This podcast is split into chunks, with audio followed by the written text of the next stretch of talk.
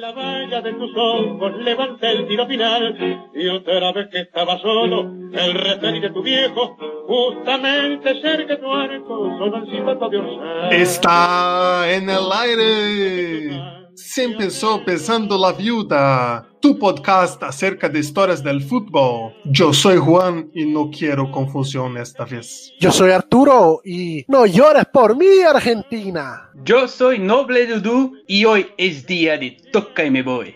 Yo soy Felipón y te prometo que muy pronto volveremos a levantar los escalones en Boedo. Carajo, chico.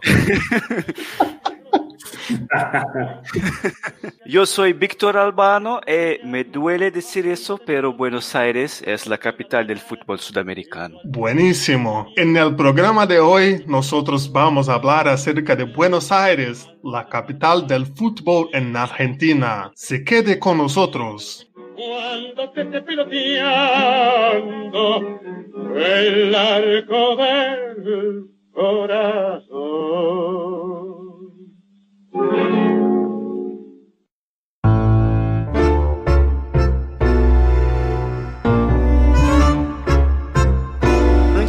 começar, eu tenho duas coisas pra falar. E a primeira é: vai dar errado. Porque a gente fez um programa sobre Lisboa, vocês devem se lembrar. E com certeza o Arthur e o João sabem porque eles estavam presentes. Foi o programa que a gente mais recebeu backslash crítica na história do Beijando a Viúva. A gente foi realmente. Não chegamos a ser ameaçado, mas faltou pouquíssimo pra torcida do Benfica quebrar de pau sobre o que a gente falou no programa. Então agora estamos indo pra Buenos Aires. Sabe, Arthur? Pois é, Vitor, a gente tá entrando num terreno aí espinhoso, mas eu tenho certeza que é, aqui a gente vai ter uma devoção muito grande por essa cidade, que é uma das cidades mais importantes pro futebol no mundo, cara. Tem vários campeões mundiais, então eu acho que se tiverem erros, é, eu acho que a gente tem que pedir pros nossos hermanos relevarem aí, né, e conversarem com a gente numa boa. E porque pra quem não sabe o que aconteceu, a gente até já em alguns programas deu algum, né, umas pinceladas sobre isso, mas no programa sobre Lisboa caiu num limbo da torcida do Benfica. E eles começaram a falar que a gente, primeiro, tava puxando muito pro Sporting e que a gente falou alguma coisa errada do Estádio da Luz lá, que era cinco estrelas, mas na verdade é cinco estrelas plus, alguma bobeira assim. Eles começaram a falar, não, que vocês não sabem nada sobre o Benfica, muitos erros, não sei o que, não sei o que lá. Mas eu acho que o maior problema foi a gente ter puxado o sardinha do Sporting, porque, assim, todo respeito ao esporte, mas não quero me estender aqui também, mas, né, coitado, a gente falava os títulos do Benfica lá, grandes jogadores, aí na hora do Sporting, ah, então, teve isso aqui, esse campeonato português, não sei o que. Então a gente teve que falar, pô, a torcida do esporte é mais maneira, é mais legal. E, assim, continuo mantendo minha opinião, viu, Arthur? Eu acho que a torcida do esporte é mais legal não são bem-vindos aqui e tenho certeza que mesmo falando de Buenos Aires hoje, dos nossos rivais aqui, a gente vai ter um programa muito mais civilizado. Com certeza, Vitor. E ainda mais, vem aqui no meu país, tira meu treinador, tá? Então, Benfica, sai daqui. Sim, estamos fechando algumas portas? Provavelmente, mas não são bem-vindos. Meu advogado, o Dr. Matheus, me recomendou a ficar em silêncio. Pelo jeito, o próximo programa temático vai ter que ser sobre um país mais ameno, tipo, sei lá, vamos ter que falar sobre o futebol no Canadá, É. lugar mais Na Suíça, né? É. Major League Aua. Soccer. Não, a gente já tem um podcast sobre Major League Soccer, João. Porra. Já tem, pois é. É verdade, é verdade. Você vê como é Um um país podcast mais pacífico. Você, você vê, né? O que, que a cultura ocidental faz na pessoa, né? Um país pacífico. O João fala Estados Unidos. Tá em guerra há 10 em 10 anos. Tá em guerra agora, se você duvidar, né? É. perigoso. Porra. Eu acho que o, o programa acabou indo pra um lado que eu não queria, mas tudo bem, tem- algumas coisas têm que ser ditas. Enfim, essa era a primeira coisa que eu ia falar. A segunda é Buenos Aires. Não, que isso. Eu acho um nome bonito, Pô. Vitor, você fala que não quer arrumar confusão, não quer arrumar É, briga. cara. Já na primeira Primeira da ela. Porra. Não, desculpe, mas assim, eu peço Imagina. desculpas. Eu peço desculpas.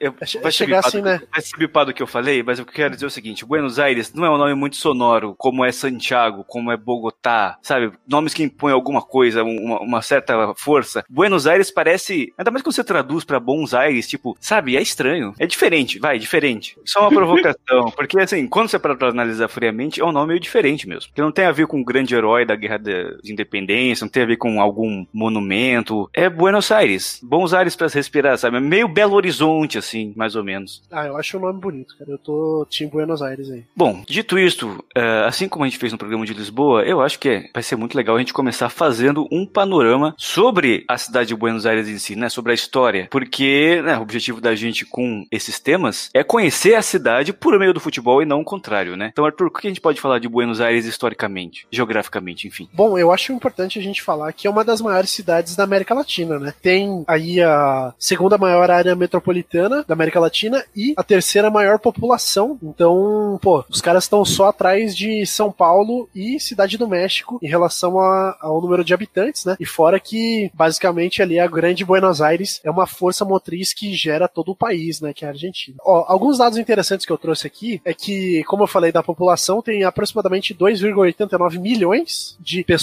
em Buenos Aires. A cidade é considerada o 62 segundo lugar no IDH do mundo, ou seja, uma cidade muito boa para se viver. Também algumas curiosidades sobre a cidade. Até 1996, quem escolhia o prefeito era o presidente, porque afinal Buenos Aires é a capital, né, do país. Então ele tava o pessoal do lado ali, o presidente já escolhia o prefeito para não ter treta, não ter briga, né? Hoje em dia É um distrito federal, né? É, isso que eu ia falar. quase eu acho isso, que Bue- é. Buenos Aires é, é tipo como era Guanabara aqui, sabe? Quando o Rio de Janeiro era a capital. É tipo uma Exatamente. entidade independente, né? Exatamente. E a, e a capital do estado de Buenos Aires é La Plata, que fica coladinho ali com o Distrito Federal, que é Buenos Aires. La Plata é tipo aquela cidade, tipo Barra do Jacaré, assim, perto Gama. de Brasília. É, É, eu, eu tava pensando mais tipo Niterói, mas. Nikit, Taguatinga, sabe? grande. André Marques. E aí, né, lá no descobrimento, né, entre aspas, porque afinal já existia, né, ninguém descobriu, ela já existia. Opa, é, dei uma comunistada aqui latina. A história oficial, né, é que o espanhol Juan Dias, em 1516, acabou chegando na cidade lá pelo Rio da Prata, né, e só em 1536 a cidade foi batizada como a cidade de Nossa Senhora Maria, Santa Maria del Buen Aire, né, então a cidade de Nossa Senhora Santa Maria do Bom Ar, em uma expedição é, liderada pelo Pedro de Mendoza, que é um cara muito conhecido ali para a história da Argentina. É, se você pega a geografia de Buenos Aires, estou com o mapa aberto aqui, você vê que claramente um ponto estratégico, porque é bem onde deságua o Rio da Prata, como você falou, né, Arthur? Então, assim, o que eu imagino é que por aqui descia todo aquele ouro do Potosí, do Peru, da, da Bolívia, sabe? Porque era muito mais fácil escoar tudo pelo Rio da Prata do que dar a volta na América, né? E levar até a Espanha. Então, eu acho que estrategicamente, é, Buenos Aires foi fundado por causa, por causa disso. Tanto que do outro lado da Bahia tem Montevidéu, né? As duas capitais separadas por um braço de mar só. É, exatamente, Vitor. Como a gente vê em muitas cidades aqui no Brasil, a riqueza e o desenvolvimento acabam passando muito por conta de locais de passagem, né? São Paulo é um exemplo de que muitas vezes o lugar que mais se desenvolve não é o lugar que traz as coisas, mas sim o lugar onde as pessoas estão habitando, né? Então, é, Buenos Aires acabou tendo essa sorte aí de estar do lado do Rio da Prata e isso acabou trazendo muitas é, um, um comércio muito fervoroso ali e a cidade foi a alfândega principal, né, da- desse escoamento de riquezas. Então, isso acabou tornando a cidade muito, muito forte ali, né, economicamente e também para o país. Ô, E Dudu, vocês que estiveram lá, eu tenho uma pergunta. O Rio da Prata, ele não corta a cidade, né? Até porque é um rio bastante grande. É, Mas, então, Buenos Aires está à margem do rio, não é isso? Sim, exatamente. Tá à margem do rio. Ele é como se fosse uma cidade, praticamente uma cidade litorânea, só que sem a praia em si, né? Mas tem o porto e o rio é bem, ele é bem extenso, então a maioria do- da cidade você nem consegue ver a, a outra margem, né? Ele é bem, bem extenso, é quase como se fosse uma cidade litorânea. Tanto que essa região que o Filipão falou é onde hoje, né, não, não foi antes, né, mas hoje é um dos lugares mais é, desenvolvidos economicamente, que é a região de Porto Madeiro, né? Você tem vários prédios, cassino, é, restaurantes, então é uma região que se Puteiro. desenvolveu bem nos últimos anos. Olha o Arthur. Olha o Arthur. Achei, achei que ia passar despercebido. Com certeza. Mas isso é muito legal, cara. Inclusive, eu acho que vocês dois podem falar um pouco mais, porque essa visão aí que o Dudu trouxe dos cassinos, né, dessa noite muito forte de Buenos Aires, é uma das principais marcas da identidade da cidade, né, junto com o tango. Inclusive, editor, sobe o tango aí, por favor. Obrigado. E, De nada. inclusive,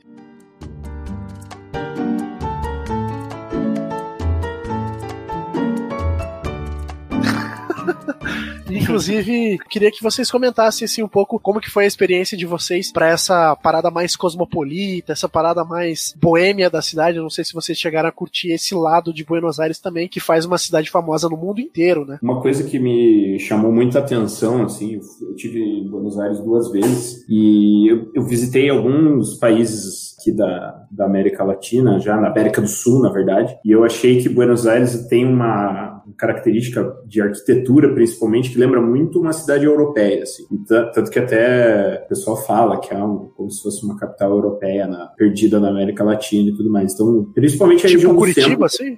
É, tipo, tipo Curitiba, só que, tipo Curitiba, só que de verdade mesmo, assim. Só que Ah. parece mesmo uma cidade europeia, sabe? Não é só né, uma lenda urbana. Enfim, a, a região do centro ali, Porto Madeiro, realmente me, me, me lembra muito uma cidade mais da Europa, assim, um- uma, uma pegada mais clássica da arquitetura e tal. E, cara, ela é uma cidade incrível, assim, eu sou super suspeito para falar, eu gosto muito de, de grandes centros urbanos e, e lugares mais cosmopolitas, assim. Tem uma vida noturna muito, muito bacana e você encontra, embora tenha né, as, as características de muito marcantes, né, como o Arthur falou, de ter o tango, as, as questões mais próprias, você encontra gente de tudo que é lugar, você encontra bares de vários estilos. É uma cidade né, bem multicultural, pelo menos foi a, a impressão que eu tive. É, no meu caso, eu também concordo com, com o Filipão nessa questão de ar europeu, pela questão do, do próprio clima e tal. E uma coisa que chamou a atenção minha foi a quantidade de museus que tem na cidade. Também tem algumas bibliotecas, livrarias, cafés, né? São coisas assim, eles valorizam muito a cultura.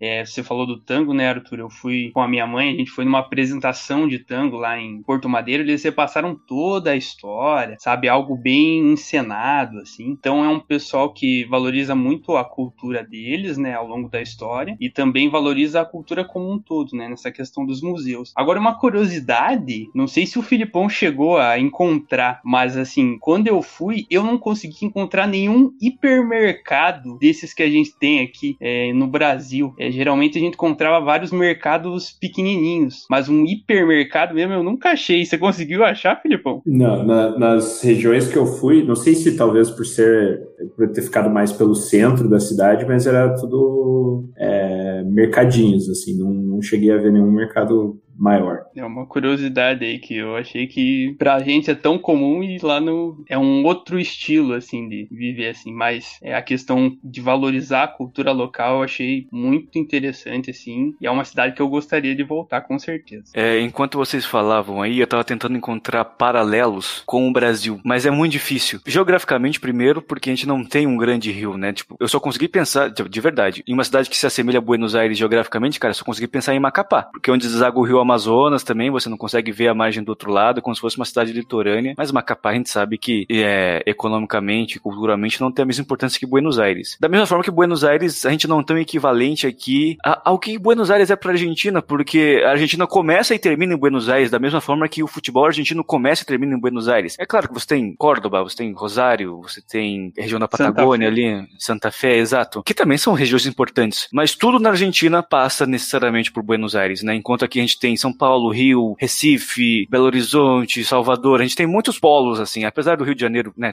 ainda ser a grande referência, mas Buenos Aires tem uma importância para a Argentina muito maior do que o Rio de Janeiro tem para o Brasil. Então é como se, né, a gente falou que é da colonização, né? Os primeiros conquistadores entraram por Buenos Aires e tudo sai pelo Rio da Prata, né? As pessoas que vão para a Europa, que vão, que vão viajar, passam por Buenos Aires também. Então é, é muito curioso, porque, né, a gente, quando a gente pensa nos países vizinhos aqui, a gente acha que é tudo muito parecido, mas não é, cara. Quando você começa a pegar essas nuances, você vê que tem muita coisa diferente. E no caso de Buenos Aires, isso é bem mais nítido agora. Quando o Victor falou e, né, do- de um paralelo, a única cidade assim que eu pensei do, de geograficamente assim, assim, né, com um comparativo bem fajuto, seria Porto Alegre, né, que tem o Guaíba, mas né, na questão cultural e todo o resto não tem comparação, né, nenhum, igual vocês disseram, nenhuma cidade do Brasil nesse sentido. Um aspecto cultural de Buenos Aires que é muito legal é que lá tem muitos autores e autores de quadrinhos também, sabe? Além de literatura. Então, é uma cidade que já foi representada muitas vezes em quadrinhos e tal. Então, é, se você tiver curiosidade de ler ficção científica, tem um um, um quadrinho chamado O Eternauta, que talvez seja uma das melhores ficções científicas já escritas na história de toda a ficção, assim, e vale muito a pena. Tá um pouquinho difícil de achar hoje em dia, eu tive que pegar em livro de escola e tal, mas é um excelente, uma excelente dica e uma das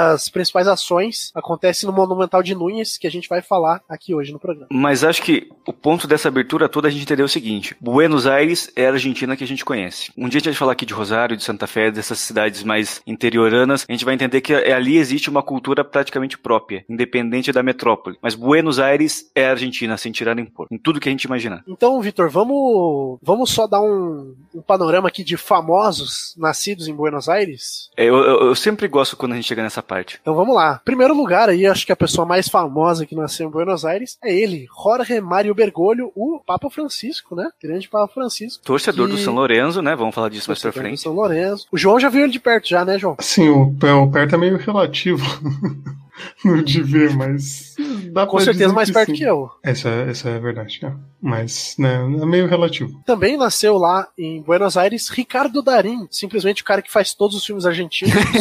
Cara, todos os filmes, esse é inacreditável. Cara, sabe, sabe o que a gente tinha com o Celton Mello uma época assim? Tipo, todo filme brasileiro tem o Celton Mello, Wagner Moura. Aham. O, é, é o Ricardo Darim. Ele tá em todos os filmes. é Cara, um dos o meus Ricardo, atores favoritos. o, o Ricardo Darim é tipo o Celton Mello, Wagner Moura e o Rodrigo Santoro na mesma pessoa. Ele, cara, ele realmente faz todos os filmes argentinos. Pensa em um filme argentino, ele tá lá. Aí também tá o grande escritor Jorge Luis Borges, né? O grande. um uma das grandes mentes argentinas aí de todos os tempos. Eu nunca li, mas eu Porra, sei da importância Aí é dele. foda, cara. Grandes Aí- que eu nunca Me li. disseram. Mas eu respeito, pô.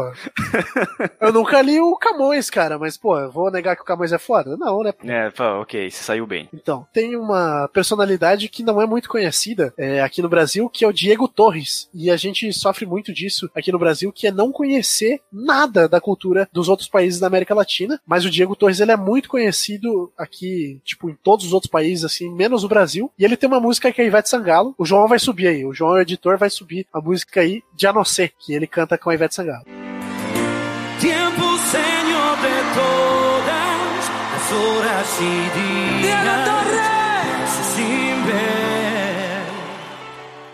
Além desses grandes nomes aí que eu citei, tem também os jogadores, né? O Sorin, o grande Juanpe, nasceu Espetacular. em Buenos Aires, torcedor espetacular. Espetacular, espetacular é de Torin. Né? O grande Sorin, um, um cara que, assim, é ídolo do Matheus, mas ele não tá aqui pra, pra falar sobre, né? Só que é meu ídolo também, um cara que eu gostaria muito de trocar uma ideia, assim, parece ser um cara gente finíssima. Também um grande craque aí do futebol, assim como o Sorin, Jonathan Caleri, né? O cara que Mesmo nível. tinha mesmo nível. Um cara que tinha o grande, o grande bordão, o toca no Caleri que é gol. Cara, eu, eu adorava. Toca no Caleri que é gol. Uh, é, também, mas tem que bipar. Também temos aí Sérgio Agüero, né? Sérgio Agüero, o grande, o maior artilheiro da história do Manchester City, o ídolo dos Blues lá, nasceu em Buenos Aires. Fernando Meligeni, o fininho, um dos maiores tenistas brasileiros de todos os tempos, é argentino. Cara, peraí, isso diz, muito, isso diz muito sobre o Brasil, né, cara? O- É. mas agora, agora que você falou, ele tem uma cara de argentino mesmo, com aquele cabelo comprido dele, faz sentido. Fernando Meligeni, grande, é, nascido em Buenos Aires. Maxi Lopes, o grande amigo do Icardi. Martinútil, o homem que levou o Penharol à final de uma Libertadores. Aí Caramba, temos cara, também. vocês colocam Sorin e Martinútil na mesma lista. Aí complica, né? A minha intenção aqui é mostrar como Buenos Aires é uma cidade diversa, né? Cosmopolita. Então já... Cosmopolita, uma cidade mundial. Tanto que o próximo nome aqui é do diretor de putaria, o Gaspar Noé. Que- Arthur, que isso, Cara, cara? Que isso, cara. É um Que isso, cara. a, a família brasileira tá É, esse é um podcast de família, É um- rapaz. É um cara que os, dire... que, que os cinéfilos mais cults aí gostam muito. Ele fez uns filmes aí como Irreversível, ou Love também, é um filme em 3D, que tinha uma ejaculação em 3D, olha só. Meu então, é um Deus, cara. É, cara. Que errado, A cineta tá explodindo agora. que errado, cara. Cara, o Gaspar Noé é um grande nome do cinema mundial, é sério mesmo. Quem estiver ouvindo, por favor, se for pesquisar aí sobre esses, essas é, produções do Gaspar Noé, use a aba anônima do seu navegador. Por favor, por favor. Ou se não, dá desculpa que é cinema de arte. Passa também. Temos aí também um ídolo do Felipão, o grande Ariel Nauepan, Felipão. O grande Ah. atacante sabão. Essa me deu gatilho. Que saudades do El Louco na Europa. Esse, sa- esse sabia fazer gol. Autor de um golaço de bicicleta contra o Goiás. Exato. Entre outros, né? Entre outros. Autor da melhor defesa que o Marcelo Groi fez na vida também. Consagrou o Marcelo Groi. A gente tem que saber quando o cara Verdade. consagra os Verdade. outros também, né? Pelo Barcelona de Guayaquil. Fato. Exato. O, o Ariel na Welpan é tipo um. Ele é tipo um El Tanque. Santiago El Tanque. Santiago Silva. Inclusive vai ser citado nesse programa. quanto é. Ele é tipo Vai um Santiago Silva. Ele é tipo um Santiago Silva piorado como se isso fosse possível.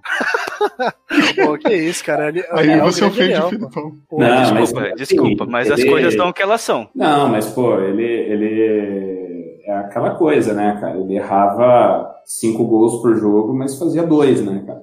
Tá, tá, legal. Perdia cinco gols feitos, mas fazia dois. É Coisa que tá faltando, né, no Curitiba de hoje em dia. Mas não quero nem começar a falar nisso. Espera o Sassá, cara. O Sassá, quando tiver em bala. Vixi. E também cuidado, com, peraí, cuidado com a construção da frase. Não, cara, eu tô su- sugerindo que ele, quando ele tiver em ponto de bala, ele vai ser Ah, tá vendo como faz a o diferença? atacante do Brasil, cara. Pô, Como faz a diferença ó, um- em ponto de. Enfim, desculpe. Aí também temos aqui o Fernando Muslera, o goleiro da seleção uruguaia, nasceu em Buenos Aires, olha só. Tem Não, não quero Ah, foda-se, né? Ah, ah. Foda-se, já, briga- mundo já, ouviu, já arranjamos briga Já com que- o já que português, já pra arranjamos briga ser- com o argentino, Não, vamos já que era pra com o ele ser Uruguai agora. uruguaio, já que era pra ele ser uruguaio, era, não era tão longe assim, né? Aham. Não adianta remendar, cara.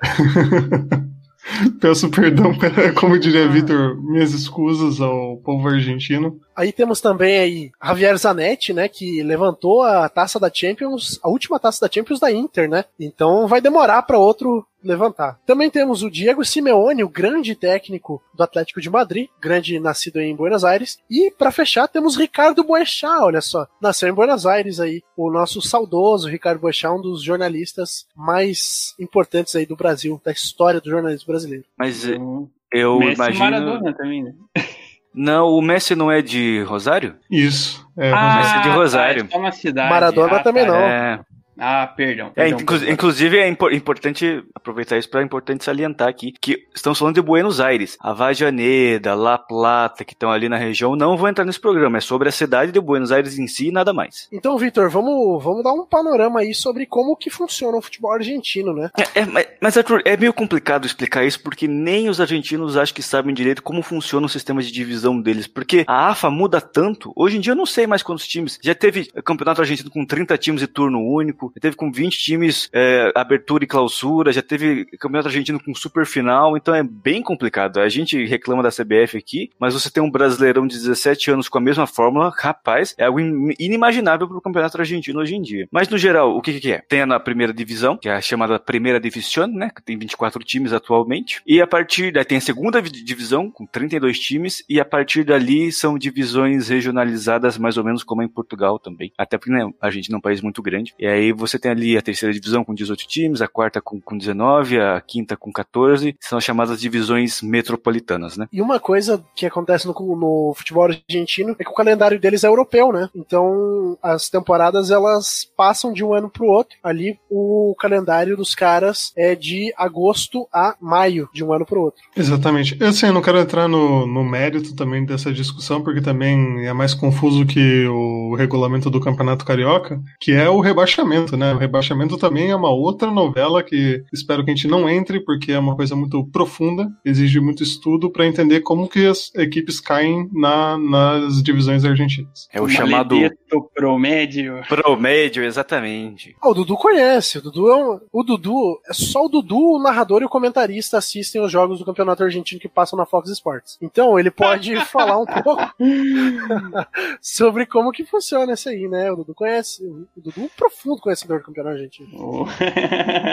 Não, pelo que eu saiba, o promédio ele é feito com base num acúmulo de temporadas, né? Não é só naquele ano ali que o time está jogando, né? Ele Eles fazem uma média de acordo com, com os pontos, e aí depois disso, essa média é calculada, e aí os times que têm a pior média acabam caindo para segunda divisão, no caso, né, do futebol argentino. Aqui no Brasil tentaram usar esse sistema no final dos anos 90, tivemos o caso Sandy Rush, e aí nunca mais. O CBF quis tentar fazer essa. Esse absurdo, desculpa, que é o promédio, que não faz sentido você cair pela média, mas enfim.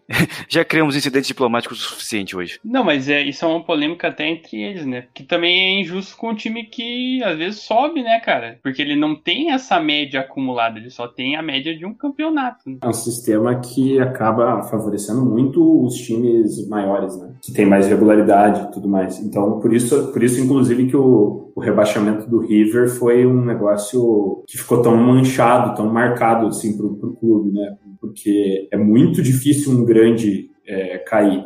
Por mais que né, aqui no Brasil a gente tem, às vezes, um time grande fazendo uma temporada ruim, mas difícil o time fazer três temporadas ruins seguidas a ponto de cair. Mas voltando pro, pro sistema de futebol argentino, agora até entrando um pouco mais na nossa pauta, Buenos Aires tem muitos times espalhados por essas divisões, né? Porque lá, como a gente falou no começo, a regionalização do futebol argentino é um pouco diferente, principalmente em Buenos Aires. Aqui a gente está acostumado com os times de Goiás, os times de São Paulo, do Rio, você tem, sempre tem ali três, quatro em cada estado que são os grandes times daquele estado. Em Buenos Aires é muito mais comum você ter o time de bairro. Né? A gente teve o Lanús recentemente aí, que é do bairro de Lanús. E se a gente fosse falar de, porra, de todos os times de Buenos Buenos Aires num programa só não ia dar, né? Então o que a gente decidiu, a gente vai falar só dos times que atualmente estão na primeira divisão, que são seis: o Argentino Juniors, o Boca Juniors, o Huracan, o River, o São Lourenço e o Vélez Sarsfield. Eu acho interessante a gente citar um pouquinho da diferença das regiões, né? Porque é interessante que Buenos Aires tem ali uma classe, as classes mais abastadas, né? As elites da cidade estão na região norte e as classes mais baixas estão na região sul. Então a gente vai falar aqui dos times, começando pelo norte, né? E depois. Não, até... espera aí, só, só, só, deixa eu adivinhar. A classe média tá na região central. Hum? Olha só, hein, cara?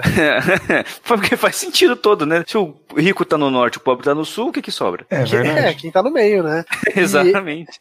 E, e, é interessante porque isso motiva a maior rivalidade do país, né? Esse é um, é um grau a mais ali na rivalidade dos caras, porque eles têm uma ideia de, tipo, uma guerra de classes mesmo, assim, sabe? Tipo, tem uma cena muito conhecida do Galhardo, que ele chega na bomboneira e a hora que ele vai sentar no banco, ele coloca o dedo no nariz, assim, fazendo uma referência que tava fedido o lugar. Então, tipo, é, é, é uma das, das coisas que motivam essa rivalidade aí que, que é muito forte, né? Em Arthur, e você sabe que é, para quem viaja para Buenos Aires fazer o turismo, muita gente pega o ônibus, né? Que no caso é a, a nossa linha turismo aqui em Curitiba, que é aquele ônibus bonito, lá eles também têm. E se você olha o mapa da linha turismo, as linhas é, do Monumental de Nunes e do La Bombonera, elas são totalmente opostas, assim. Uma o Monumental de Nunes à esquerda e La Bombonera à direita. Então, para você é, ir nos dois estádios, você tem que tipo ir até o centro, fazer uma baldeação, aí fazer outra baldeação para a linha azul, para daí chegar na, na boa. Então, é, as duas linhas são os extremos opostos aí do busão de turismo lá de Buenos Aires. É, eu tenho uma pergunta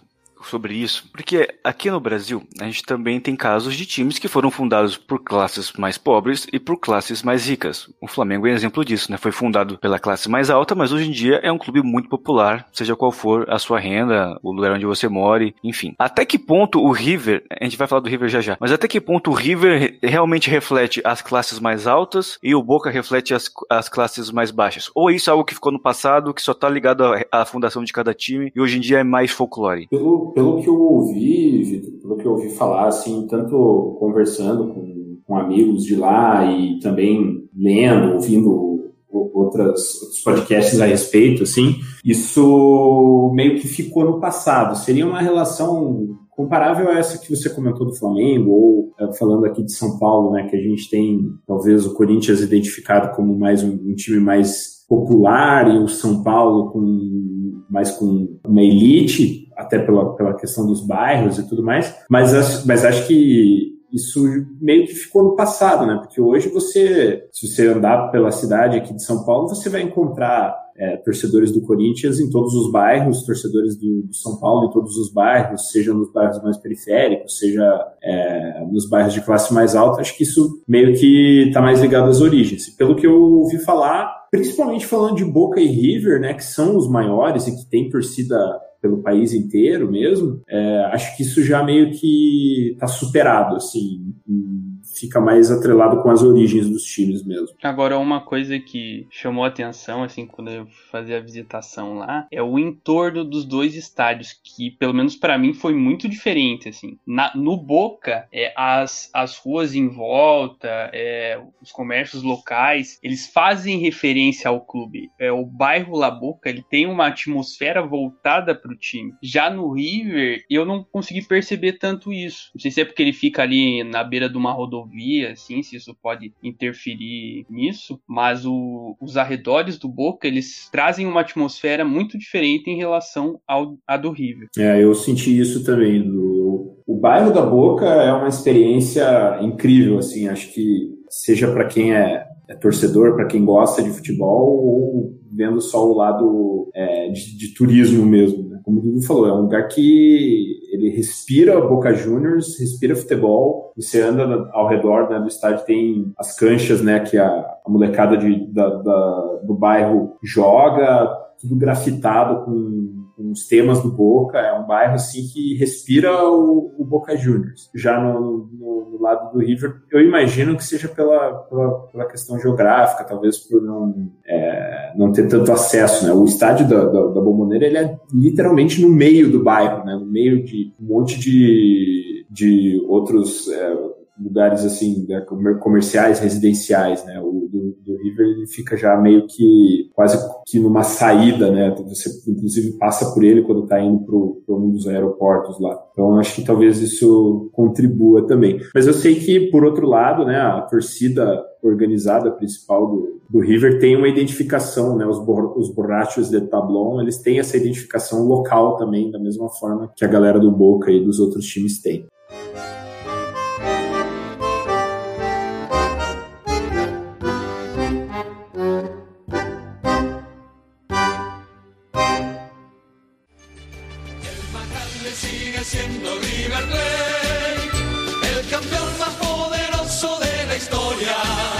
De River, então, é interessante que vocês trouxeram essas questões, porque, né, a, a rivalidade é, é, muito grande, a gente sabe do tamanho dela aí, com todos os conflitos que aconteceram na final da Libertadores, mas é interessante a gente dizer que o River é o segundo time mais popular da Argentina, com aproximadamente 12,6 milhões de torcedores espalhados pelo país, cara. O River também é o time que tem mais competições nacionais no seu currículo, então esse é um fator que eles sempre prezam aí em cima do Boca, né? Quando vão se comparar. Arthur, eu peguei os números aqui. O River tem 36 campeonatos argentinos, o último em 2014, mas ó, de 2008 para cá ele só ganhou esse. Então essa vantagem numérica era muito maior. É que o Boca não foi tão hegemônico nesse meio tempo, né? Que o River andou mal. A gente andou tendo aí Banfield, Arsenal de Sarandi ganhando, então ele continuou como grande campeão. Além dos 36 campeonatos argentinos, estão 12 Copas da Argentina, a última na temporada passada, e um da Série B, né? Que tem que falar também. E é interessante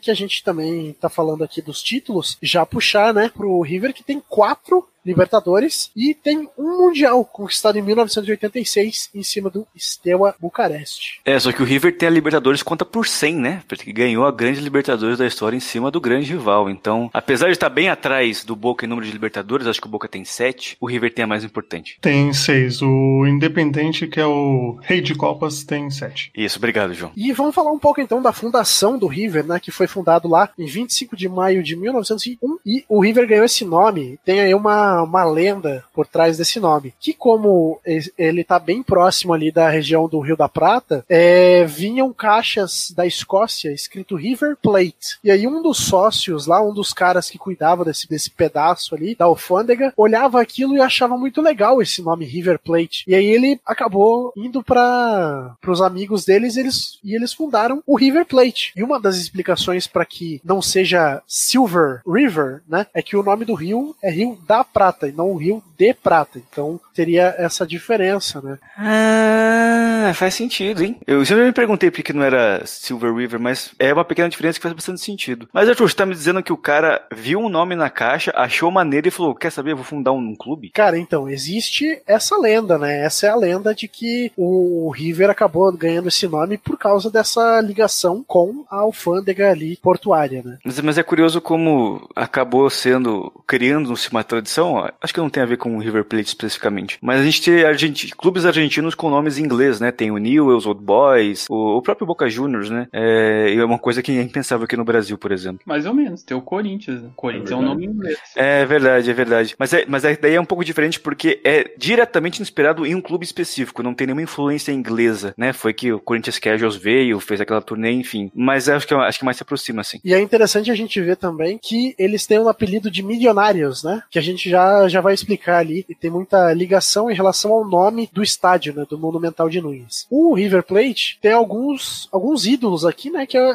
eu acabei pegando aqui. Então vamos lá. Alguns dos maiores ídolos do River Plate são Barnabé Ferreira, um do, uma das contratações que acabou tornando o time chamado como Milionários. Tem também o José Manuel Moreno, o Amadeu Cariço, o Di Stefano jogou no River Plate, Mário Kempis, um dos grandes argentinos aí da, da seleção da história, né? Ganhou a Copa do Mundo de 1978. Enzo Francescoli, um dos maiores uruguaios de todos os tempos também, jogou ali. Marcelo Salas e agora o Marcelo Gallardo, né? Que conquistou uma idolatria muito grande por ser um técnico muito vencedor no River. Colocaria nesse bolo aí também o paraguaio Ramon Dias, que jogou no clube no, nos anos 70 e depois voltou como técnico e foi campeão da Libertadores em 96. É uma, uma figura também bem lembrada lá pelos missionários. E quem tava nessa Libertadores de 96, se eu não tô enganado, era o Gadiardo e que daí foi campeão depois, né, como treinador também. É, então, nesse time de 96 estava o Sorin também, né? Eu acabei não é colocando verdade. aqui por um, por um puro detalhe, mas também um cara que é muito idolatrado pela torcida do River Plate. Então, vale o registro aqui também. Inclusive, o Sorin nesse ano ganhou Champions e Libertadores no mesmo ano, tá? Uma curiosidade aí. O primeiro jogador da história a ganhar uma Champions e também uma Libertadores. E fez logo no mesmo ano, né? O Sorin era brabo, cara. Espetacular. Mas o Arthur, o, o Di Stefano, ele chegou a jogar no Boca também ou não? Ou ele treinou o Boca só depois? Agora não me lembro. Não, o Di Stefano não jogou no Boca até, e ele até tem uma relação muito maior com o próprio River do que no Boca, né? Se você for procurar aí de Stefano Boca, você não vai achar tantas referências em relação ao que ele tem de ligação com o River, né? É, eu lembro que ele treinou o Boca no começo da carreira dele como técnico, mas não lembrava se ele tinha jogado, mas é, realmente, ele só jogou no River. E depois jogou na Colômbia e aí foi pro Real Madrid. Vamos então falar da casa, né? O Monumental de Núñez, que é o maior estádio da Argentina. O nome oficial, né, é Antonio Vespucci Liberty, que foi o presidente do River na época que eles contrataram o Carlos Pelchele e o Barnabé Ferreira. E aí foram as maiores transações da época da Argentina. E isso acabou tornando o time apelidado de Missionários, né? Então é por isso que o apelido deles é esse. E tem um outro apelido também que eles são chamados que é de Gadinas, né? Mas esse aí eu não sei se. que isso! V vamos, Bipa, só, só pra. ou não?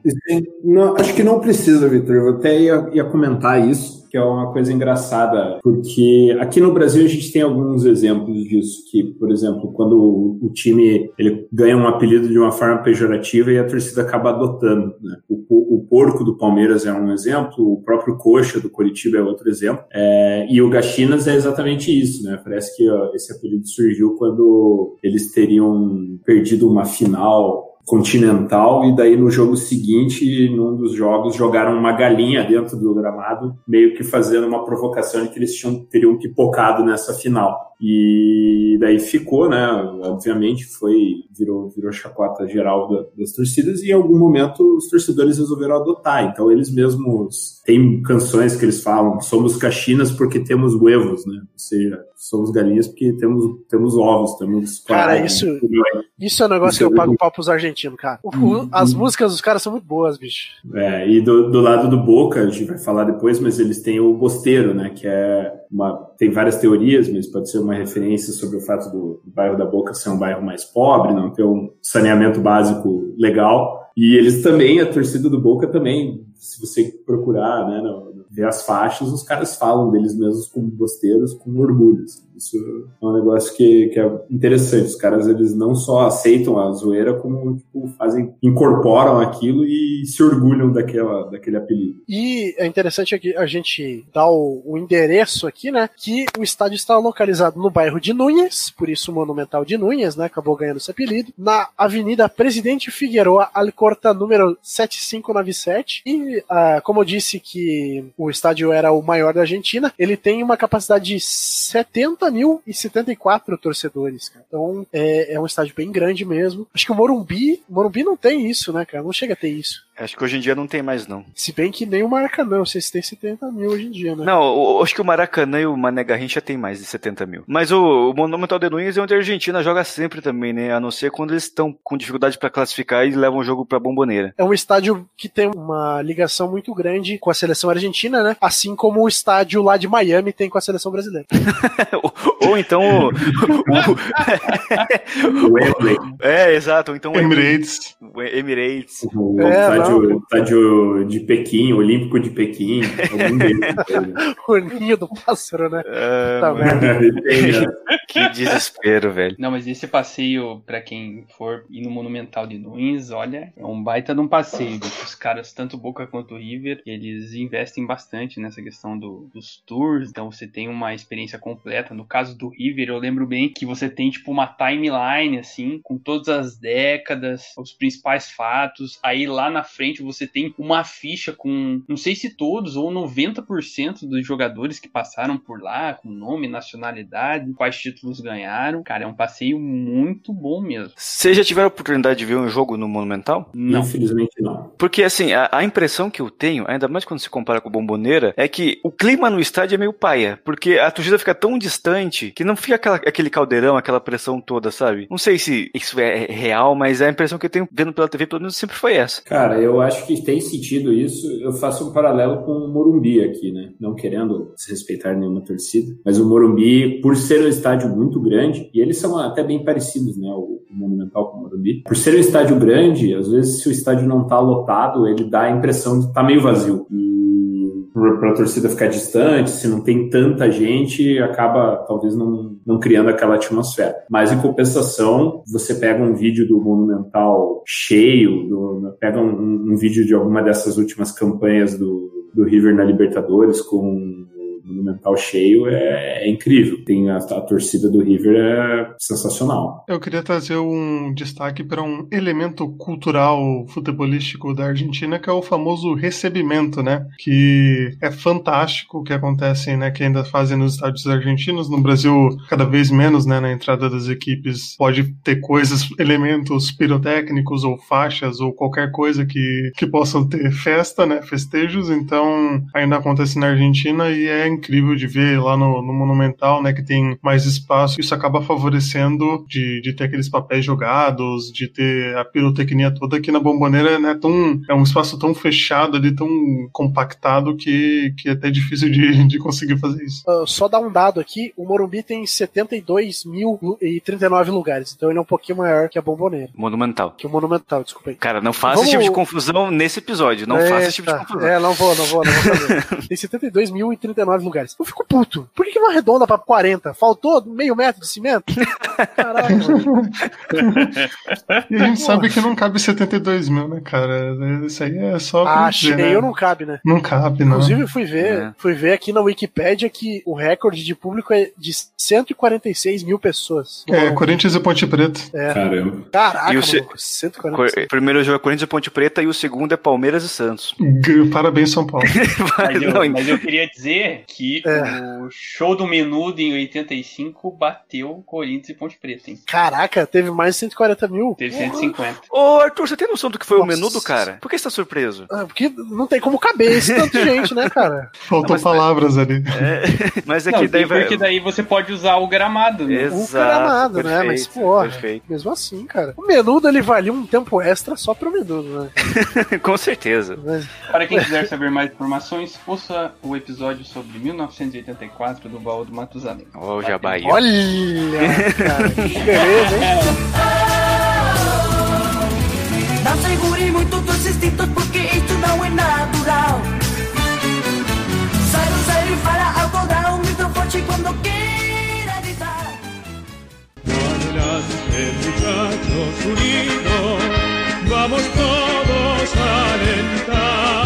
Então vamos lá, agora vamos, vamos descer um pouco aí na cidade de Buenos Aires, vamos para a região central da cidade e vamos começar com o Argentinos Júniors, um time que, ironicamente ou não, tem esse nome e tem um destaque muito grande com as categorias de base. Eles revelam muitos jogadores, né? Então os Argentinos Júniors são muito bons nas categorias juniores. Então, não é nem sério, sei. cara. Pô, Não, tudo bem, tudo bem, mas é que. Vamos lá. O Argentinos Júnior foi fundado em 15 de agosto de 1904 na união de dois times que tinham lá, que era de bairro, que eram o Mártires de Chicago e o Sol de la Vitória. Dois times ali que eram amadores e tudo mais, né? Uma galerinha jovem que jogava sua bola ali. E os dois times estavam ali localizados na Vila Crespo. E acabaram é, chegando a um consenso para unir os dois times, né? É, eles são apel- apelidados de Bichos Colorados, porque o uniforme é completamente vermelho. E por que, que é um uniforme completamente vermelho? Porque o presidente do time na época lá da sua fundação era um cara muito ligado com ideias marxistas, ideias comunistas. Então ele acabou adotando o vermelho como a cor do time, olha só. Você está de sacanagem. Cara, é, é- é real, é um, é um time que adotou Não, o vermelho. mas sabe o que é o pior? Faz todo sentido, porque eu sempre pensei assim, pô, de onde será que o Maradona tirou essas ideias dele de, né, um cara ligado a Fidel Castro, Hugo Chávez e tal. Pô, de onde que veio isso? Agora faz todo sentido, foi das categorias de base do Argentino Juniors. Argentino Exatamente. Eu- se eu não me engano, o Maradona tem uma tatuagem do Che ou do Fidel na, na panturrilha, assim. Então, cara bem ligado aí com essas questões. Toma cuidado pra falar de Maradona, só que é uma linha muito tênue. Não, que isso. Eu, eu, eu, o Maradona é um ídolo muito grande pra mim, cara. Eu- muito respeitado. Mas é vamos o lá. maior da Argentina. Não É o maior. é o melhor, mas é o maior. É o maior. Ah, com longe, certeza. disparado. Uhum. Nem se o Messi ganhar uma Copa, ele tem o tamanho do, do, do Maradona. O, Bicho, sabe o o, cara meteu um gol de mão nos ingleses pós-guerra das Malvinas. cara. É, velho, não Só. tem. Não tem contexto pra ter maior que o Maradona. Sabe, o- não, tem um contexto, um único contexto. Na Copa do Mundo Ganhar uma Reversa, Copa no episódio- É, o episódio Ah, que a gente tá. fez, Beijando o Vivo número 22. Nessa Isso, isso. timeline, o Messi é maior que o Maradona. E a gente tá falando de Maradona aqui porque ele foi revelado nas categorias do Argentino Júnior. E, cara, é muito interessante porque ele, assim como o Maradona, o Riquelme e o Cambiasso foram revelados aí nas categorias do Argentino Júnior. E o Maradona até hoje é o maior artilheiro da história do time. Então ele teve uma passagem muito, muito importante lá. Por isso que é o cara que batiza o estádio do time, né? Então, é, pra você ver o tamanho do cara. E o mais engraçado é que ele tem toda essa ligação com o Argentinos Júnior e fala que torce pro Boca, né? Então, É, é foda, cara. Tem que ter moral, hein? Pra você se declarar torcedor de outra equipe e ainda assim os caras botarem o nome do estádio é, com o seu nome e- em vida, né? O cara, pra virar nome de, de lugar, rua, qualquer coisa assim em vida, o cara ou tem que ser um baita ditador, né? Ou tem que muito moral. O cara tem muito Cara, moral. mas isso fala muito sobre o Maradona também, sobre o tamanho da figura dele perante o povo argentino, sabe? Tanto que eu tenho curiosidade de saber qual é a relação do torcedor do River com o Maradona, né? Porque por um lado é o Maradona, o grande jogador da história da Argentina, mas por outro lado é o Maradona, o grande jogador da história do Boca também, né? isso, isso é uma coisa que eu sempre pensei também, né? Porque assim, a gente tava falando de seleção e tudo mais, mas pensa só, imagina se o Galhardo é, sai do River pra treinar a seleção. Será que a torcida do Boca realmente vai torcer pra que ele faça um bom trabalho? Sabe? Porque ele é um cara muito ligado ao River, então é, é uma questão muito interessante, assim, né? Cara, assim, na draga que tá vivendo a Argentina, eu acho que não tem como não torcer pela Argentina. Acho que o ranço pelo Galhardo não seria tão grande quanto a vontade de ver a Argentina ganhar um título de novo, sabe? Mas ó, se o Maradona for tipo que o Pelé, eu tô comprando só as figuras em relação a cada país, tá? Eu acho que a torcida do River deve ter simpatia por ele, porque veja, o Pelé é um, é- ele fez a história do meu rival, no Santos, né? Mas mesmo assim, velho, eu tenho adoração pelo Pelé. Ah, mas É, o, o Santos é café com leite, cara. Eu queria ver se o Pelé tivesse jogado no, no Corinthians, pô. O, o Santos é um time que muita gente tem uma consideração porque ele não tá na capital, sei lá. Mas enfim, estamos divagando aqui. Mas, mas será que muita gente não tem consideração pelo Santos por causa do Pelé também? Ah, isso com certeza, né? O louco Ah, sim, pela certeza. grandeza. Porque eu digo por mim mesmo. É, a minha infância foi na casa do meu avô, que é santista, e muito da minha paixão pelo futebol veio por causa do Santos do Pelé, sabe? Então, tá, ok, não é o meu principal rival, mas mesmo assim é um rival, mas quando eu penso em Santos do Pelé, é como se fosse uma entidade à parte, sabe? Não, faz, faz muito sentido. Vamos, vamos retomar aqui pros títulos, né, que o Argentinos Júnior tem, que, cara, eles ganharam já uma Libertadores, né, pra você ver. Então, é um time que não tem tanta expressão no país e acabou ganhando uma Libertadores. A gente não tem paralelos assim no Brasil. Ou teria? Teria se fosse o São Caetano campeão em 2002. Ele seria um campeão de uma cidade, quer dizer, um campeão de um centro. É, é, é que o argentino tá em Buenos Aires ainda, né? Mas tá num bairro mais afastado ali. Mas o mais próximo é o, é o São Caetano, cara. Não vejo nada. Ou só se um dia a portuguesa fosse ganhar uma Libertadores, sabe? Que tá na, na, em São Paulo, não é o principal time de São Paulo, nem o segundo principal, nem o terceiro, mas é o time de tradição, sabe? E revela os bons jogadores. Talvez seja o melhor paralelo. Mas o mais próximo no mundo real foi o São Caetano, eu acho. E nesse ano de 85 que eles foram campeões, né? Então, um ano antes lá daquela do Mundial do River, o Argentinos Júnior foi disputar o Mundial com a Juventus do Platini, do Laudrup. Então, eles tiveram aí um grande adversário pela frente e acabaram perdendo, né, o Mundial. Inclusive o técnico dessa, dessa Juve era o Giovanni Trapattoni, né, grande nome Uhum. aí do futebol italiano, né? E infelizmente aí pros torcedores do Argentino Júnior, eles não têm um Mundial no seu currículo. E vamos ser sinceros, é, vai ser difícil ter uma nova chance tão grande quanto foi lá nos anos 80, né? Com certeza. Então, se você pegar os títulos do Argentino Júnior, considerando os nacionais também, são três campeonatos argentinos, um em 84, um em 85, quando ele ganhou a Libertadores, e depois um agora só em 2010. Então ele teve uma faísca muito intensa ali no meio dos anos 80, depois nunca mais nada. Ele até andou jogando na segunda divisão uns anos atrás, então vai ser, pra não falar impossível, vai ser muito difícil a gente ver o Argentino Júnior voltar a esse patamar aí. Entre os maiores ídolos do Argentino Júnior estão aí o Fernando Redondo, né, que fez sua carreira muito, muito forte no Real Madrid,